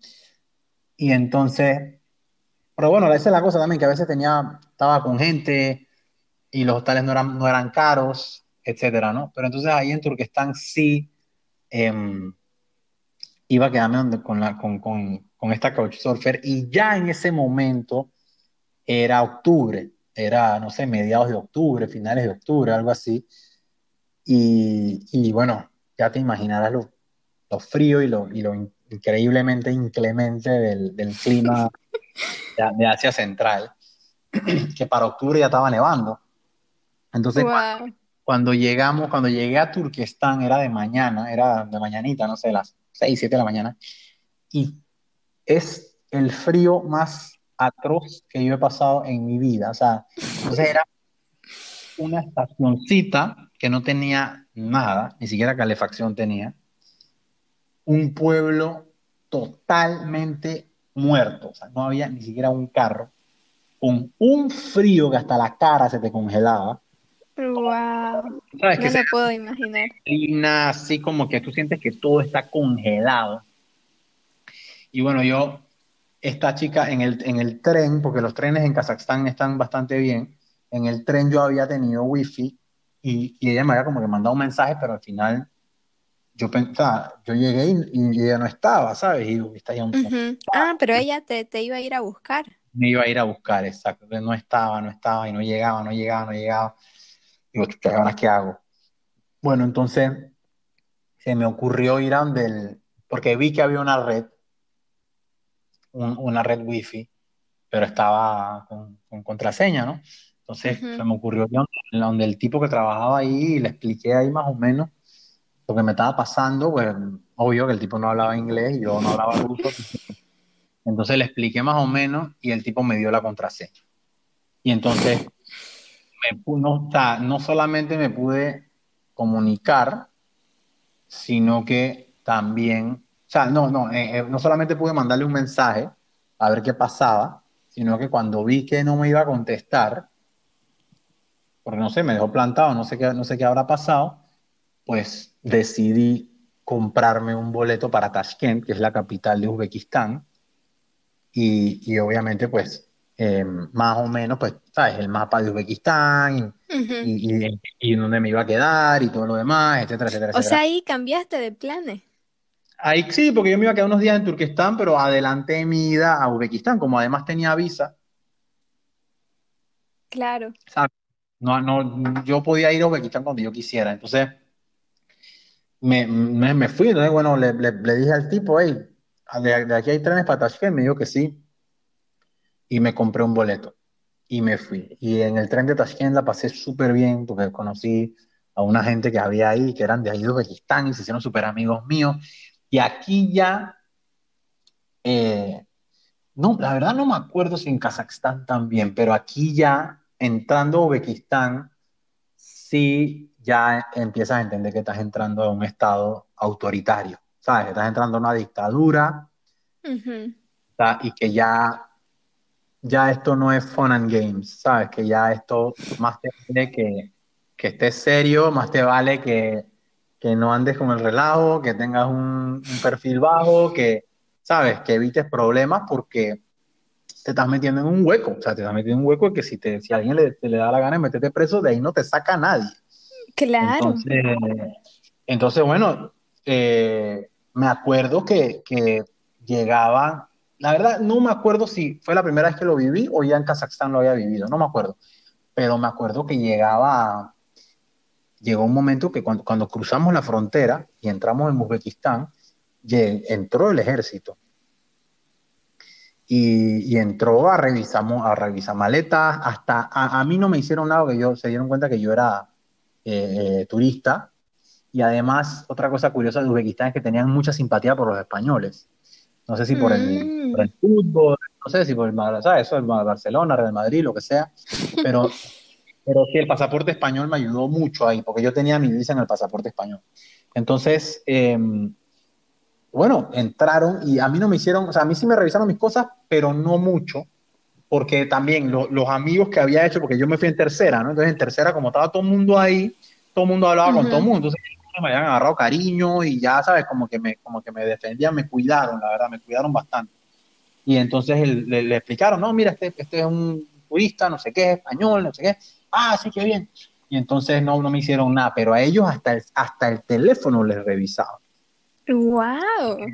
En algunos lugares de esos está prohibida la pornografía. Ah, y les revisan eso. hasta eso le revisan. Y yo creo que en Kazajstán también, ahora que me acuerdo, porque me acuerdo que en, estando en Kashgar, en China, un amigo que tenía, que con el que andábamos para arriba y para abajo, era un italiano, que creo que venía de, de, esa dirección, me, me, dijo, ten cuidado en Kazajstán, una vez entres a, a, los países de Asia Central, ten cuidado porque está prohibida la pornografía. Y si te revisan el celular y te encuentran pornografía, digo, yo no sé quién tiene pornografía en su celular, pero bueno, si, te revisan y te encuentran, eh, puedes o sea, te pueden meter una multa o, algo peor, ¿sabes? Y ese es el lugar donde tú menos quieres problemas con, con las autoridades porque un Estado de Derecho, ni es una democracia, ni nada que se le parezca. Entonces, ahí estás en problemas. Así que eh, ya, yo, ya yo estaba psicológicamente preparado, pero, pero sí es para, sobre todo para un viajero, sobre todo una persona que a lo mejor no tenga tanto mundo, por decirlo así, o tanta experiencia en este tipo de países, puede ser un shock eh, cuando ya empiezas a, sentir el, el, poder, ¿sabes? Que empiezas a sentir este tipo de, que si el ejército, que no sé qué, que las reglas, que esto, que lo otro, y, y, ya, bueno, ya hay que ponerse serio, ¿sabes? No, no, es, un, no es un relajo, no es, no es, un juego lo que estás haciendo. Entonces, bueno, bien, llegamos a, llegamos a, a, a, Tashkent y también me acuerdo que, que la fila para, para salir de la estación fue larguísima porque te revisaban todo, todo, todo, todo, todo, todo la gente, o sea, ya, ya, ya te das cuenta que estás entrando en un estado militarizado, un estado policial, un estado donde, donde tú no tienes ningún derecho, o sea, donde ellos hacen lo que les da la gana. Y, y bueno, yo, bueno, tuve la suerte, bueno, al final salí normal, yo no tenía nada igual. Eh, y, y, entonces estuve unos días en Tashkent, que es la parte la, parte menos eh, interesante de, Uzbekistán, porque Uzbekistán es el país más fascinante de Asia Central, bueno, de lejos, porque Uzbekistán es el país, es, por decirlo así, si la, si la ruta de la seda tiene un país, es Uzbekistán. Ahí están todas las, grandes ciudades de la ruta de la seda. Pues. Entonces ahí está Samarkand, eh, está Bukhara, está Kiva, que son ciudades milenarias, ¿no? De, y son de lo, que, de lo que se llama de la ruta de la seda y de lo que le llaman los caravanserai, que eran las caravanas que iban desde Europa hasta China eh, con, con, con, seda y otro tipo de cosas, ¿no? Que fue lo por donde fue Marco Polo y todo ese tipo de cosas. Entonces, eh, son ciudades muy, muy, muy, muy, muy bonitas. O sea, es quizá uno de los tesoros turísticos menos famosos del mundo. Eh, pero hay mucho que ver, ¿sabes? Mucho, mucho, mucho que ver, porque eso, Samarkand fue capital de imperio, de, de porque los, los, mongoles dominaron el mundo por mucho tiempo, y, y esas eran sus ciudades. Eh, no sé si has escuchado la de Tamerlane, eh, Timur, el gran Amir Timur, o sea, muchos reyes, muchos emperadores, o sea, esa gente tuvo mucho poder. Lo que pasa es que después con, con el descubrimiento de, América, o por lo menos con el, con el comercio atlántico, ¿sabes? Con, el comercio marítimo, esas rutas terrestres dejaron de tener relevancia y, y, esos lugares, bueno, se convirtieron en lo que son hoy, ¿no? Pero tienen muchas cosas para ver, son lugares muy, muy, muy, muy, muy, muy Wow, muy misteriosos igual, o sea, fascinantes y misteriosos. y, mucho. o sea, todo esto, en, ¿había muchos viajeros? Uzbekistán sí, porque Uzbekistán, como te digo, a lo mejor para el viajero promedio en América Latina no dice nada, pero en Europa y en esos lugares sí hay gente que lo, que lo conoce. O sea, y como te digo, hay mucha gente, muchos viajeros, pero este tipo de viajeros eh, hippies, podríamos decirlo, ¿no? Este tipo de gente que, como te dije, que anda recorriendo Asia Central en bicicleta. Eh, claro. O no sé qué, o ese tipo de cosas, bastante, bastante, es muy común. Eh, y gente que anda haciendo rutas, sobre todo, no es, no es tan común, o bueno, al menos en los círculos que yo me movía, no era tan común encontrar gente que dijera, bueno, yo me vine en avión aquí y mañana me voy. No, o sea, era gente que venía por tierra de otros lugares. Como el coreano ese que te comenté, que, ese coreano, de hecho, y me dijo que sí. De hecho, lo, yo coincidí con él en, en, Kirguistán y me lo volví a encontrar en, en Kiva, en, en, Uzbekistán. Y el tipo me dijo que, el tipo me preguntó, se me olvida, conversando y me dice, oye, eh, yo quiero, yo quiero ir para, no, antes, estando en China, otro coreano, o de no sé dónde, por ahí, de, algún lugar de Asia, creo que era coreano, me había dicho, que yo de aquí me voy para, para Afganistán. Y yo lo miré así como que, estás loco, ¿cómo tú te vas a meter en Afganistán? Sí, sí, pero ¿por qué? ¿Qué tiene? Tú no sabes que esa, esa es una zona de guerra. Y, y, ¿sabes? Me miraba con una cara como que yo tuviera loco. Digo, bueno, suerte, pues. Y, y después me, me, recuerda eso porque este coreano me, me, contó, ¿no? Que, se quería ir hasta Sudáfrica. Y le digo, ok, todo está bien. ¿Y, qué vas a hacer cuando llegues a, a, Marruecos, Mauritania? ¿Sabes? Que ya entras en el Sahara. Y me dice nada. Porque el tipo quería ir, porque si para todos estos países del Sahel, ¿no? Níger, Chad, todos esos países. Y yo le digo, hermano, tú sabes que esa está llena de Al Qaeda y de toda clase de grupos terroristas.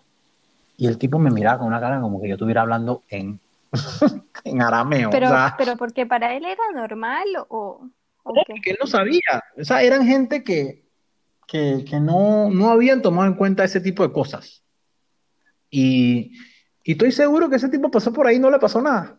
Porque como son tan ingenuos, ¿sabes? Como no iban pensando en eso. Claro. Pues, el tipo iba en su moto y ya.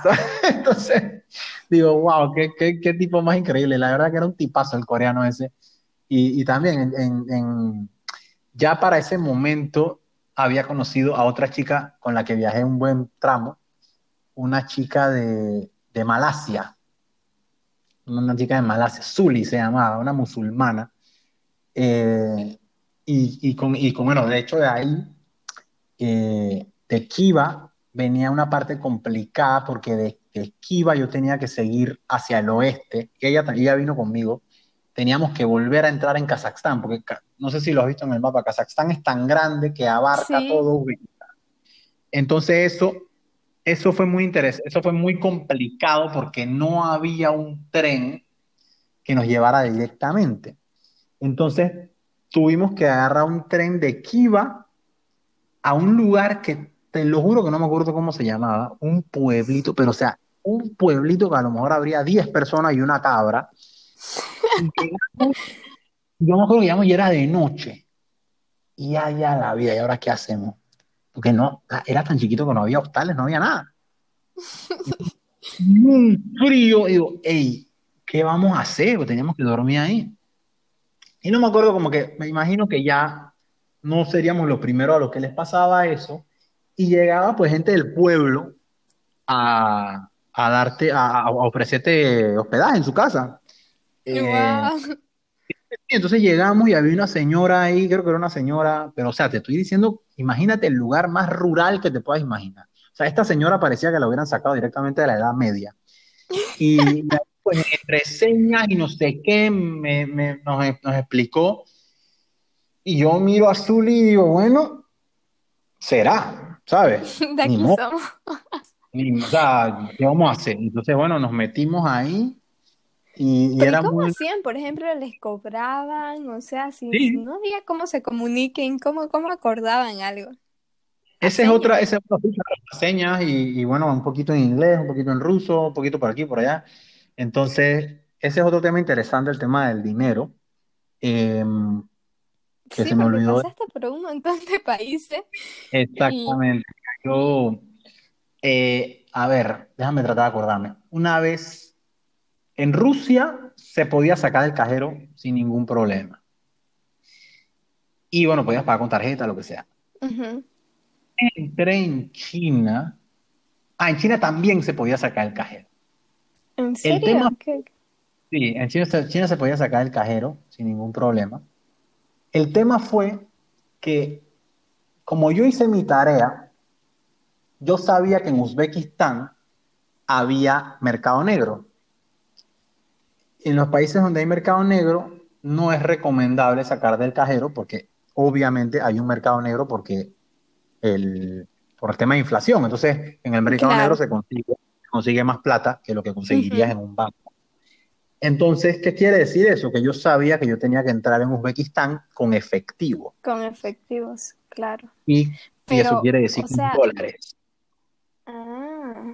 Entonces, ¿qué pasa? Que yo, como yo sabía que después de, de China ya entraba en, en Kirguistán y en Kazajstán, yo no me quería arriesgar a tratar de conseguir dólares ahí. Entonces yo lo que hice fue conseguir los dólares en China. Entonces en Shanghái yo fui cambiando. Yo iba sacando del cajero, porque claro, en, en China también el control, eso también es una cosa que ya yo había aprendido hace muchos años en África. No, no todos los países la compraventa de divisa es libre. ¿Me entiendes? O sea, eh, en, la en muchos países, si tú sacas del cajero en la moneda local, no es fácil ir a un banco a cambiar eso por dólares. Mm. Pero y ahí entonces, o sea, sacabas directo en dólar. No, en China sacabas en yuanes. Lo que pasa es que luego podías ir al banco a cambiar esos yuanes por dólares. Pero había unos controles de capital tenías que firmar unos documentos y, tenía, y había un límite, me parece que era de 500 dólares al día. Mm. Entonces yo tuve que ir, yo no sé, yo sabía que yo quería cambiar como, ponte que unos 2 mil dólares o algo así, y yo tuve que sacar dos veces, o bueno, varias veces del cajero para ir y cambiar de 500 en 500.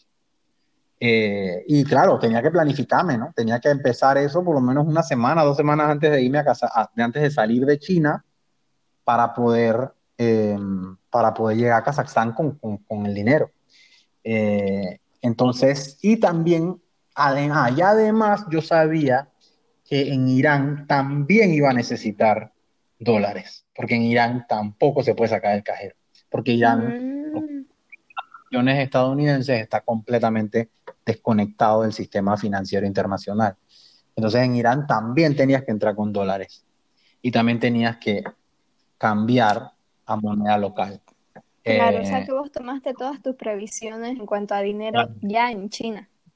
Exactamente, yo, yo ya salí de China con ah, los dólares. Claro, para mí significaba un riesgo de seguridad grande. Eso, eso te iba a decir, o sea, andabas con tanto dinero en la cangurera.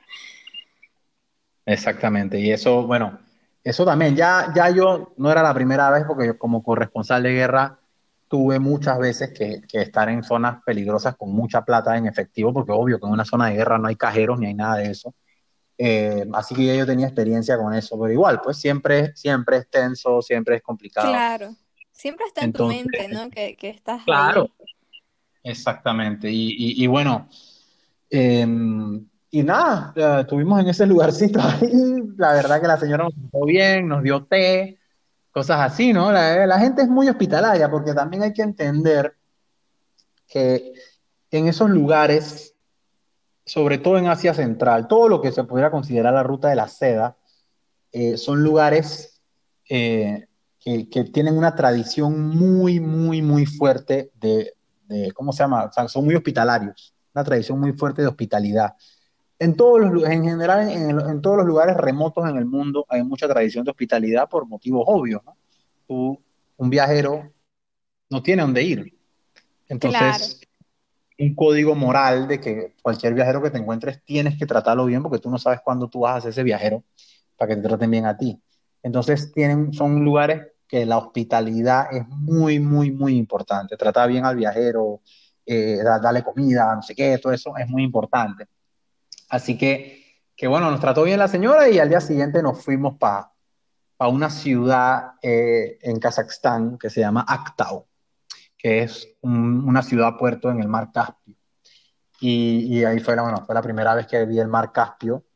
Eh, también pues fue algo muy, muy especial.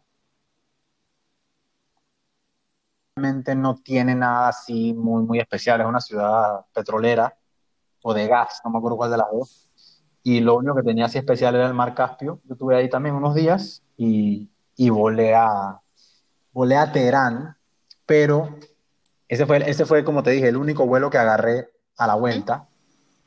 Y, y fue curioso porque ese vuelo hacía escala en Bakú, en Azerbaiyán.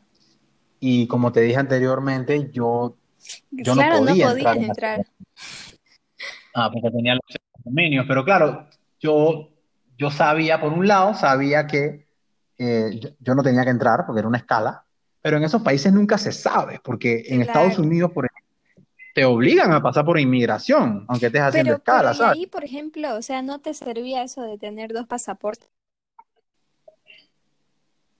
Y luego, claro, y luego tenía ese tema también, que si me preguntaban cualquier cosa, yo podía usar el pasaporte panameño, que era el que iba a usar en, en, Irán al llegar. Eh, porque en Irán también, en ese momento estaban bastante abiertos al turismo y la mayoría de los países del mundo no requerían visa de antemano. Era una visa on arrival. Mm. Entonces, eh, bueno, obviamente también viniendo de Uzbekistán. Y bueno, también no te dije, la razón por la que volé es porque eh, entre Kazajstán y, Irán hay un país muy interesante que se llama Turkmenistán, que, bueno, lastimosamente era, es uno de los países más complicados del planeta Tierra para, para todo. Y, y la verdad que era prácticamente imposible conseguir una visa. Eh, un tema muy burocrático, eh, muy corrupto, tenías que gastar mucha plata, eh, había una visa de tránsito, pero también era muy difícil de conseguir. Era, era, era, o sea, si hubiera sido un enredo moderado, yo lo hubiera hecho, porque la verdad que era un país que tenía muchas ganas de visitar. pero, pero bueno, era demasiado problema, demasiado problema. Entonces dije, no, tú sabes que yo no tengo tiempo para esto, me voy directamente a Irán. Y, además ni siquiera sé si se podía cruzar por tierra de, Turkmenistán a Irán, porque Turkmenistán es casi como una Corea del Norte, sea, Es un país extremadamente represivo, todo está controlado, todo es un problema, tienes que tener cuidado con todo lo que haces, lo que miras, lo que dices, lo que todo. Así que yo preferí evitar problemas, pero de todas formas iba a Irán, que tampoco es juego de niños. Claro, eso te iba a eh, decir, o sea, evitabas uno, pero te metías a otro. Sí, Ahora, también hay que entender algunas cosas. Irán, Irán eh, quizá es entre los dos o tres países más fascinantes y favoritos de, mi, de mi vida. O sea, y a nivel de país y a nivel de gente, de los iraníes, es la mejor gente que yo he encontrado en el mundo entero. Wow, ¿en serio? Em, sí, sí, sí, o sea, es el país. Bueno, eh, me imagino que mucho tiene que ver con la cultura persa y esta cultura, como te digo, de hospitalidad, etcétera, pero también creo que tiene que, que lo alimenta también el hecho de que ellos saben que su país es muy demonizado por Estados Unidos eh, y, y, por el resto de países aliados con Estados Unidos, y ellos, cada iraní casi que siente que es una misión demostrarle al mundo que ellos no son como, como se dice en las noticias, ¿sabes? Y, claro. la verdad que son tan, tan buena gente, tan atentos, tan amables, es una cosa impresionante. Irán fue un país que me impresionó, me impactó, me, voló la cabeza eh, por, todo, por, su gente, por los iraníes, por la manera como trataban a los extranjeros, por, por lo buena gente que son y además, bueno, un país que es un país, una civilización de miles de años, eh, una civilización que siempre ha sido muy avanzada, muy, muy, muy, muy, muy avanzada.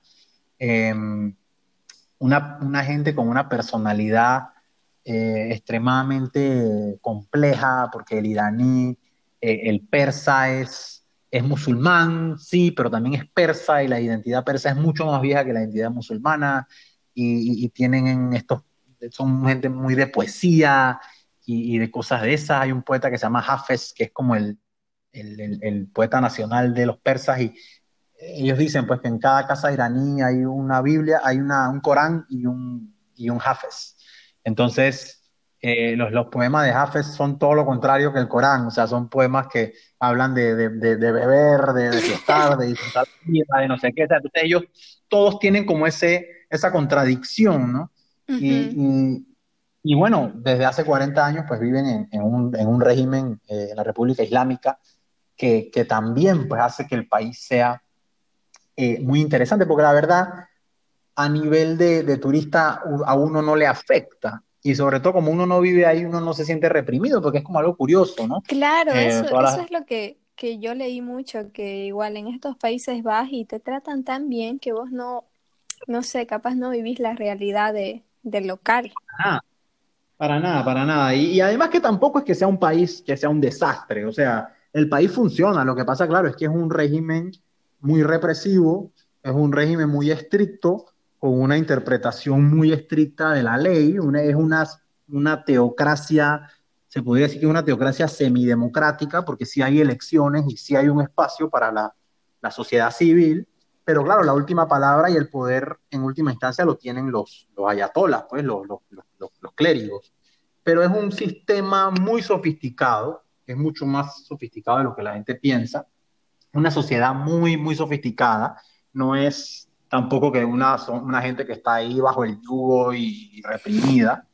Y, y, sobre todo es un país eh, que probablemente yo no, yo, ojo, yo no he ido a Cuba, que puede ser que, que, que, que compita en esta categoría, pero probablemente es el país más auténtico que he ido en mi vida. O sea, es el país más, más él, ¿sabes? El uh -huh. país más, más, más, más apegado a su identidad. Que no, no se ha dejado influenciar, tal vez. Exactamente, exactamente. Que no se ha dejado influenciar. No, no vas a ver un McDonald's, no vas a ver un KFC, no vas a ver un Starbucks, no vas a ver un mall. Eh, todavía hay estos bazares, bueno, estos bazares que son patrimonio de la humanidad porque son monumentos a, a, a, al arte humano, o sea, son cosas in, increíbles, o sea, eh, todavía sientes esa vida y sientes que de verdad estás en un país hecho y derecho, ¿no? Un país orgulloso, un país que uh -huh. es como es. Y, y en no cuanto a la gente, creo que, que, que, sí, o sea, ahora, ahora que lo mencionas, recuerdo que, o sea, algo muy curioso es que en estos grupos de Facebook o blogs es como que ponen, ¿no? ¿Qué, qué tipo de, por ejemplo, de persona, hombre o mujer has conocido que te ha sorprendido? Y siempre ponen los iraníes y yo decía, ¿por qué? Como que no entendía muy bien, pero decía como que eran completamente diferentes. Sí, sí, es la mejor gente. Y, y bueno, además, claro, también para el, para el viajero es, por decirlo así, curioso o entretenido eh, estar en un país donde las mujeres tienen que ponerse velo.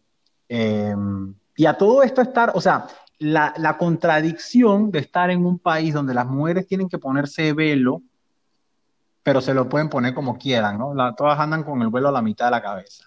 Donde las mujeres tienen que eh, ponerse un, la camiseta o lo que sea que se pongan, les tienen que cubrir la nalga, pero todas se visten, o sea, dentro de eso hay como un sentido de fashion. Y también la calle, ¿sabes? No es, por ejemplo, un país árabe como un, un yo de qué sé, un Marruecos, un, un, Argelia, un Egipto, Libia, yo qué sé, Palestina, Siria, lo que sea, donde directamente las mujeres no están en la calle, ¿sabes? O, mm. o siempre andan acompañadas. En Irán están todas por ahí, porque todas van a la universidad, salen con las amigas, no sé qué, pero tienen que observar todas estas normas, ¿no? Eh, y cosas así, o sea, esa, esa, ese, ese, ese, esa, ese, esa particularidad, ese, ese, ese, ese carácter único de que no lo puedes comparar ni con los árabes ni con los turcos, o sea, los persas son persas, ¿sabes? Son, son, son ellos como son, y eso era muy refrescante para mí después de venir de todos estos lugares donde también tenían identidades fuertes, pero cada vez más erosionadas por el tema de la globalización, ¿no? Uh -huh. Así que yo fue el más auténtico. Sí, yo, yo mataría por volver.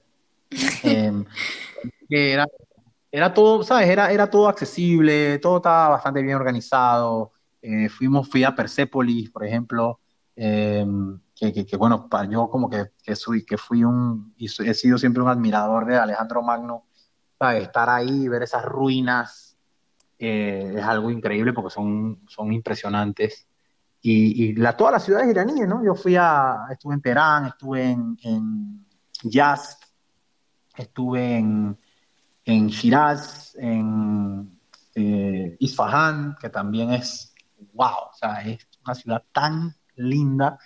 Eh, o sea, es, un país muy, es un país que te, que, que te impresiona porque es, es, un señor país. Sea, no, no, no es que tú no es que tú no piensas que, ah, que Medio Oriente, que eso debe ser un desastre, para nada, para nada. Y, y yo pienso que los iraníes, eh, más allá de la situación política, que uno puede estar de acuerdo o en desacuerdo, yo pienso que cuando ellos quieran, ellos tumbarán ese gobierno. O sea, hay que dejar que ellos resuelvan sus problemas, porque definitivamente que nosotros no somos nadie para decirle a ellos lo que tienen que hacer. Llevan cuatro mil años de civilización más adelante que nosotros.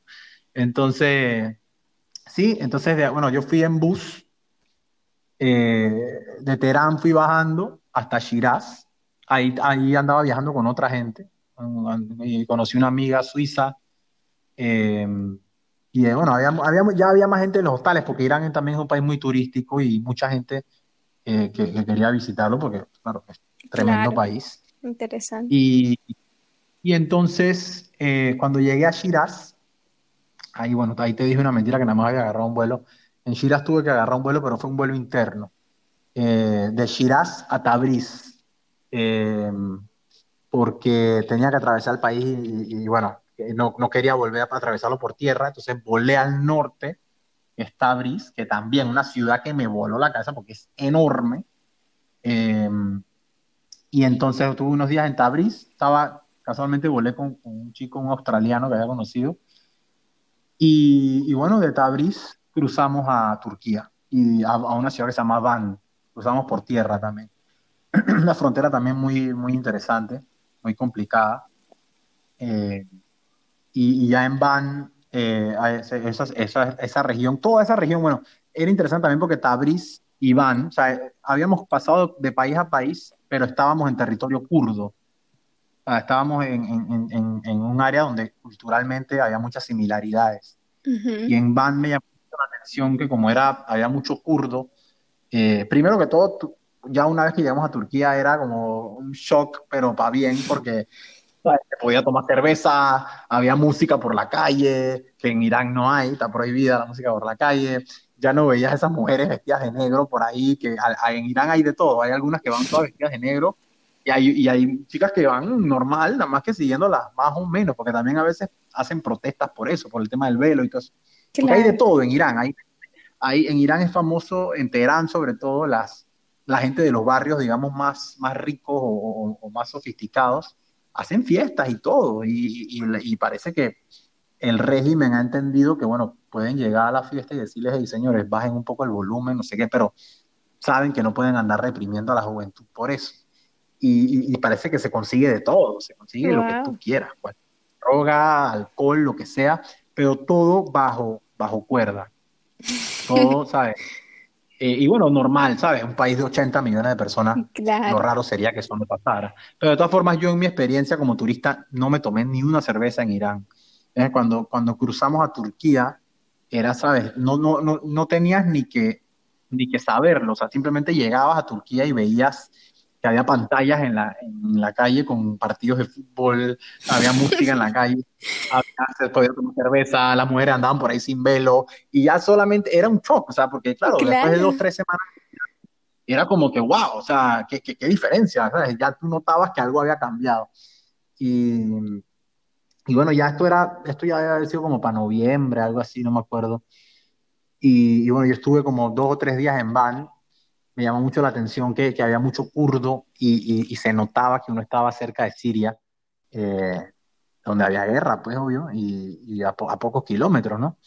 y, bueno, y de ahí no, no tuve tiempo de, de, recorrer mucho Turquía y agarré un bus desde Van hasta Estambul, porque yo quería pasar tiempo en Estambul. Entonces, si me paraba por Turquía en diferentes lugares, no iba a poder eh, dedicarle tanto tiempo a Estambul como yo quería. Así que me fui un bus de 24 horas desde Van hasta Estambul, que también fue muy interesante porque desde que salimos de Van hasta poco antes de llegar a Estambul, eh, el, país entero estaba cubierto por, por nieve. Wow. todo Turquía, estaba nevado. Y, pero nieve gruesa, ¿eh? O sea, de que parábamos en algunos lugares estas estaciones de servicio, lo que sea, por 15, 20 minutos, lo que sea, y yo me bajaba, y sabes, cuando, cuando ya hay una capa de nieve que, que, hasta que patinas un poquito porque ya está la nieve solidificada. Y yo, digo, yo dije, wow, o sea, no sabía que en Turquía nevaba, pero es que ese invierno fue raro también porque en Irán nos nevó, en Yast nos nevó, que hacía no sé cuántos años que no nevaba, en Teherán nevó, o sea, eh, eh, cosas rarísimas pasaron ese Sí. Y, nada, de ahí estuve como una semana en Estambul, que bueno, esa ciudad, ¿qué te puedo Esa decir de Estambul? ciudad, eh? no sé, es como de las que más quiero conocer, la verdad, está lo como que en mi lista. directamente. Sí, ¿Qué sí. me O podés sea, decir? Estambul Y la gente, o sea, no Estambul es sé. un sueño de ciudad. O sea, es, a mí me gustan mucho las capitales imperiales, eh, las capitales que han sido, las ciudades que han sido capitales de imperio, me, me- me fascinan, porque son lugares eh, que se nota donde, que- donde ha habido mucho amor, ¿sabes? Donde ha habido, donde eh, son ciudades a las que se les ha, se les ha dado mucho amor, ¿sabes? Donde Ujú, a lo largo de la los emperadores, reyes, lo que sea, han querido construir cosas bonitas.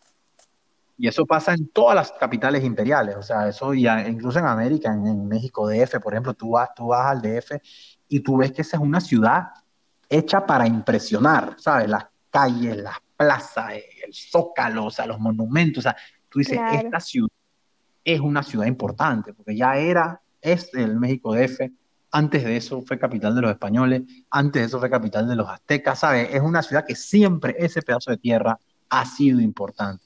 Y, y eso pasa en Roma, y eso pasa en Viena, y eso pasa en París. Entonces, eso pasa en Estambul, ¿sabes? Es una ciudad que tú puedes casi que oler dos mil años de, de importancia, ¿sabes? De, de, que esa, de que esa ciudad es la que manda, es la, esa ciudad es el premio mayor que todo el mundo quería, ¿sabes? Se nota, se nota en las calles, en lo, todo, o sea, es un, el ambiente de la ciudad, la, los, los, las, las, mezquitas, las, las iglesias, o sea, todo, porque además está todo mezclado, ¿sabes? Porque fue, fue, fue romana, eh, bizantina, pues como se llama, romana primero, después bizantina, después otomana, desde, desde que los, los, turcos otomanos la tomaron.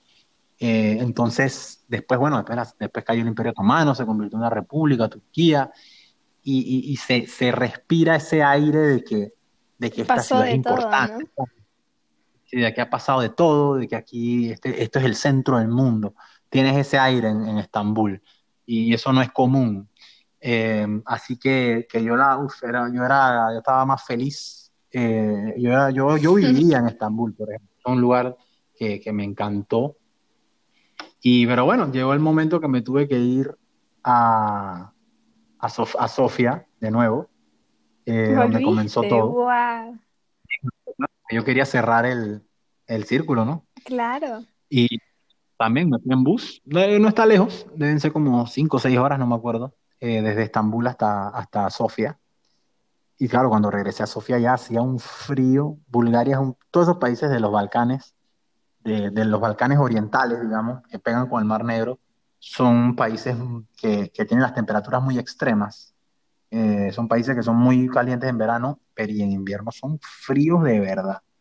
Y, y nada, estuve ahí unos días con estos amigos que tengo, que, que, que la verdad que son, son unos tipazos también. Los búlgaros son también un país muy, muy, muy, muy lindo. Gente muy buena, los búlgaros. Muy, muy buena. Eh, muy, muy bonachona, muy orgullosa, ¿sabes? Y, son gente que, que, si tú les muestras que, que, te interesa su país, eh, te, se, emocionan mucho, ¿no? Eh, pues son muy nacionalistas y, eso. Y, me acuerdo en Sofía, la primera vez que fui, eh, fui con el abuelo de mi amiga al Museo Militar. Eh, tengo una amiga allá, me fui con el novio y con el abuelo de, de, la, de la, chica, porque el abuelo había sido, había sido, como piloto, algo así, del ejército, y el tipo, bueno, feliz, o sea, el tipo feliz, hablaba inglés y todo el abuelo, y entonces el abuelo wow. nos llegó y nos explicaba que este avión, que este, que lo otro, que esto, que increíble, o sea, increíble. Y una cosa que me llamó lo mucho mejor la que te atención. puede pasar en, en, un viaje es encontrarte con gente así, ¿no? Que, que realmente sí, se interese sí, por, por mostrarte, porque comprendas un poco de su realidad. Sí, sí, entonces una cosa que me llamó mucho la atención de, de los búlgaros fue que eh, fuimos al museo, un museo que era, no sé si era el mismo o era otro, no me acuerdo ahora mismo, y fuimos a un museo que era como de historia, ¿no? De Bulgaria, y de repente llegaban al, al, al año, yo qué sé, 900, una cosa así, y, o no me acuerdo exactamente si era, es que, lo, lo, pero bueno, llegaban al año en que los otomanos los ocuparon, los invadieron, y no había nada hasta el año en el que, empezó la, revolución para echar a los otomanos. O sea, como si ese periodo no existiera, y era como 500 años. A ellos eso no existe, simplemente. Ellos, eh, ellos deciden contar esa historia.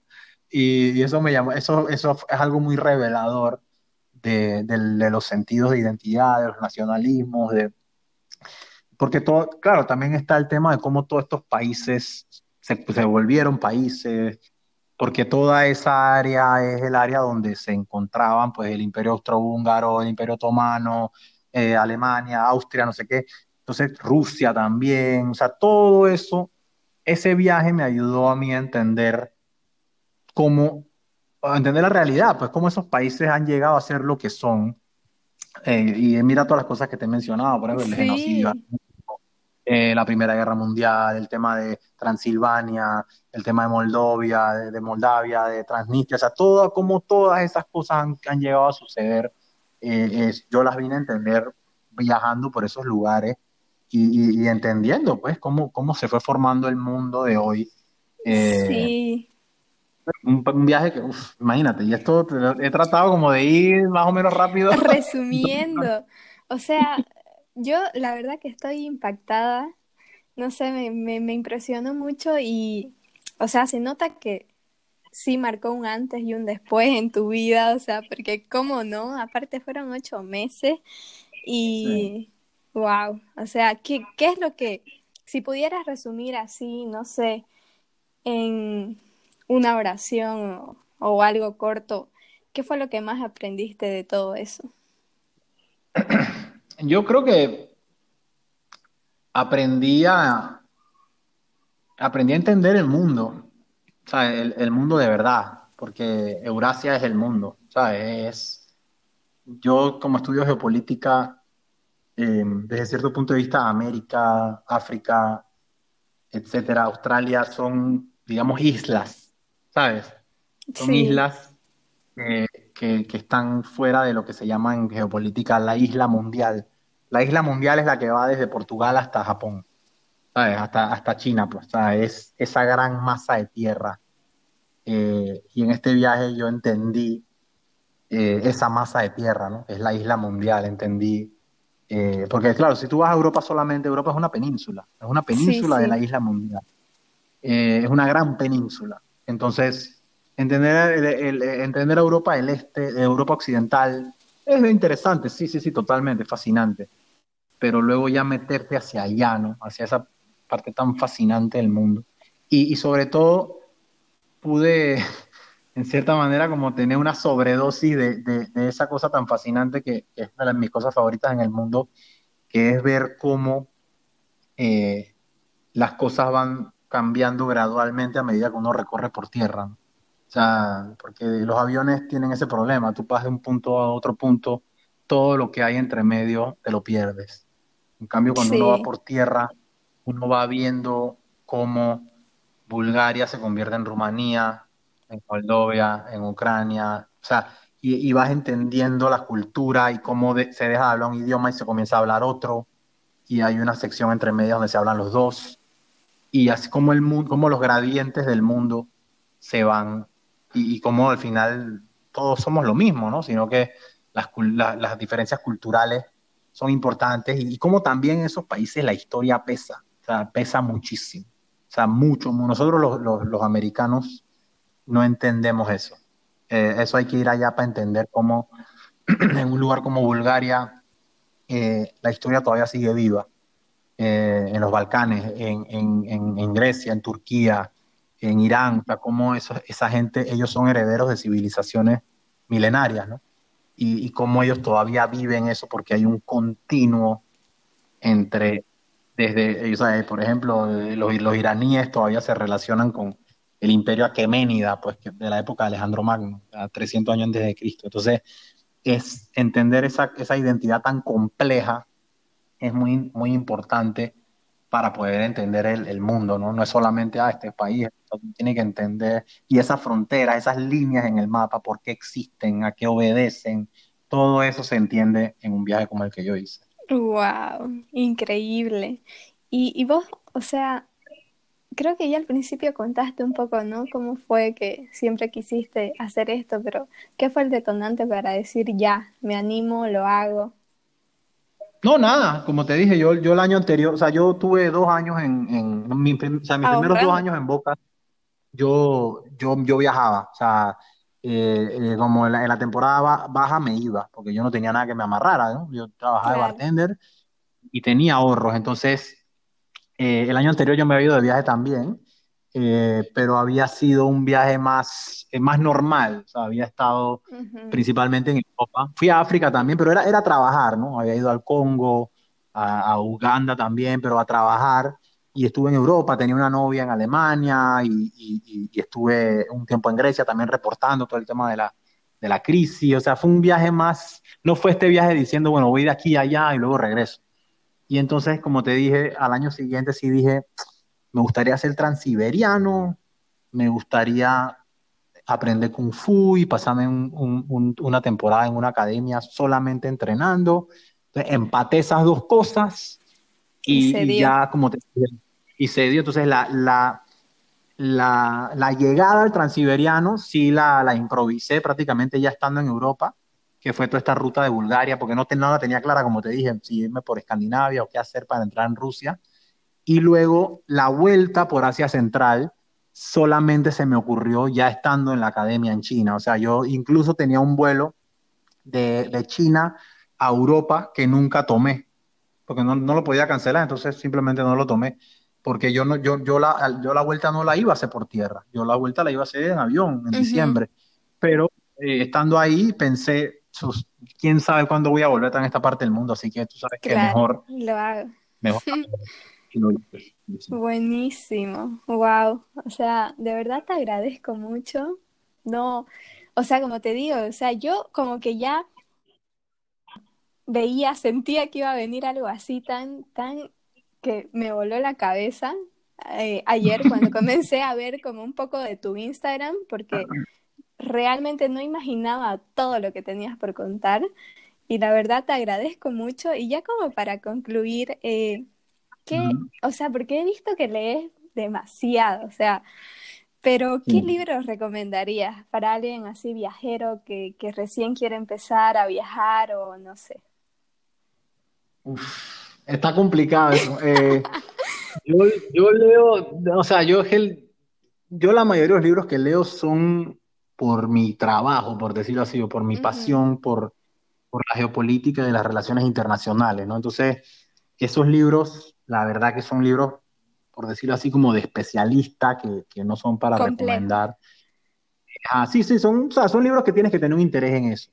Ahora, si, si, bueno, si ya me meto a recomendar literatura, que también me gusta, eh, mi autor favorito en inglés, bueno, si alguien lee, a la gente que lee en inglés, es eh, un tipo que se llama Junot Díaz, que es un, es un escritor eh, dominicano estadounidense, eh, fascinante, increíble, o sea, el tipo tiene un, un libro que se llama The Brief and Wondrous Life of Oscar Wilde, que es un, para mí es como Cien años de soledad moderno. Es un, es un libro precioso. El otro, el otro autor que me gusta mucho es Cormac McCarthy, en inglés también.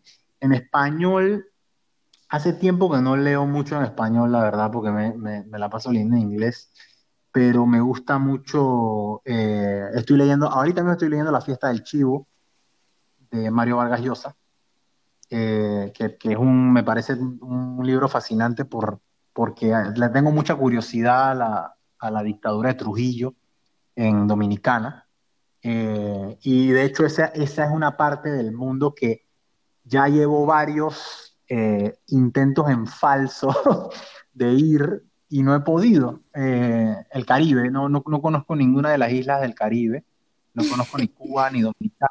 Imagínate, conozco, conozco Uzbekistán y no conozco la República Dominicana. Decir, Eso sí, pues, conozco todos los países de Europa, de, de todos los países de América continental, menos Paraguay y Canadá. O sea, que la, la América de, de tierra continental sí la tengo dominada, pero el Caribe no. Y, y he- he- hay, como te digo, he tenido varios intentos en falsos de ir a Haití, de ir a Dominicana, de ir a Cuba.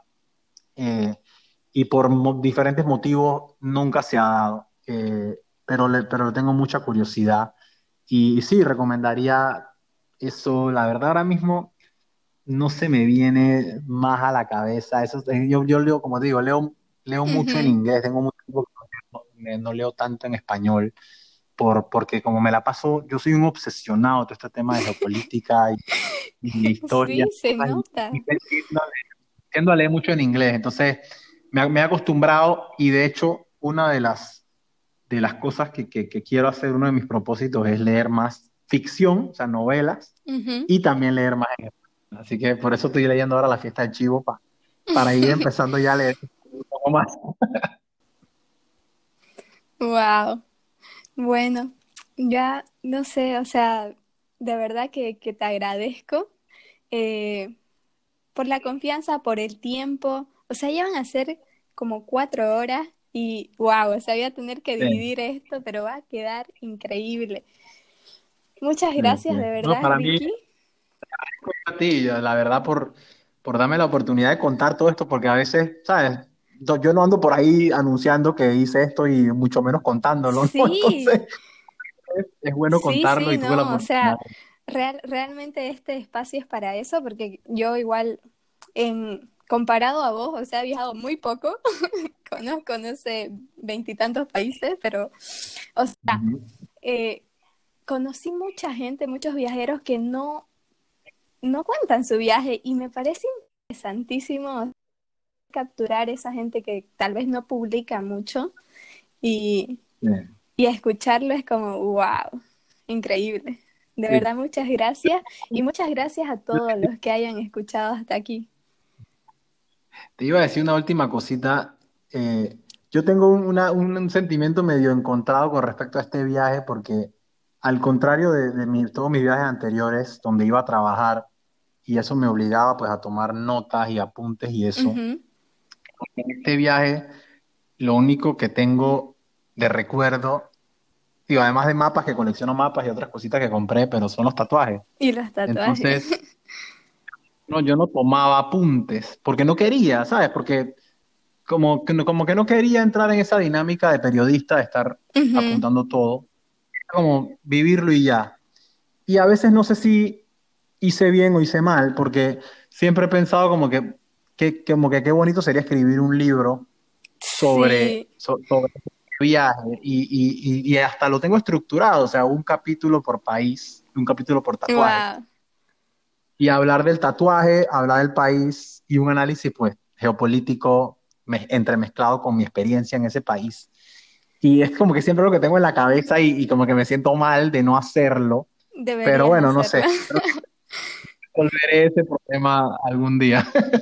Sí, sí, sí, deberías hacerlo porque no sé, o sea, me parece interesante porque nos explicas todo, todo este tema geopolítico, pero a la vez es igual desde la perspectiva de un simple viajero que se frustra, que tiene que cargar una mochila y, o sea, esas cosas que nos hacen humanos, ¿no? Y, son todas las cosas que tenemos en común, seamos como vos bien eh, te encontraste, viajeros de todas partes del mundo, o sea, es como que al final y al cabo llegas a lo mismo y no sé, creo que eso es lo que más aprendes de viajar.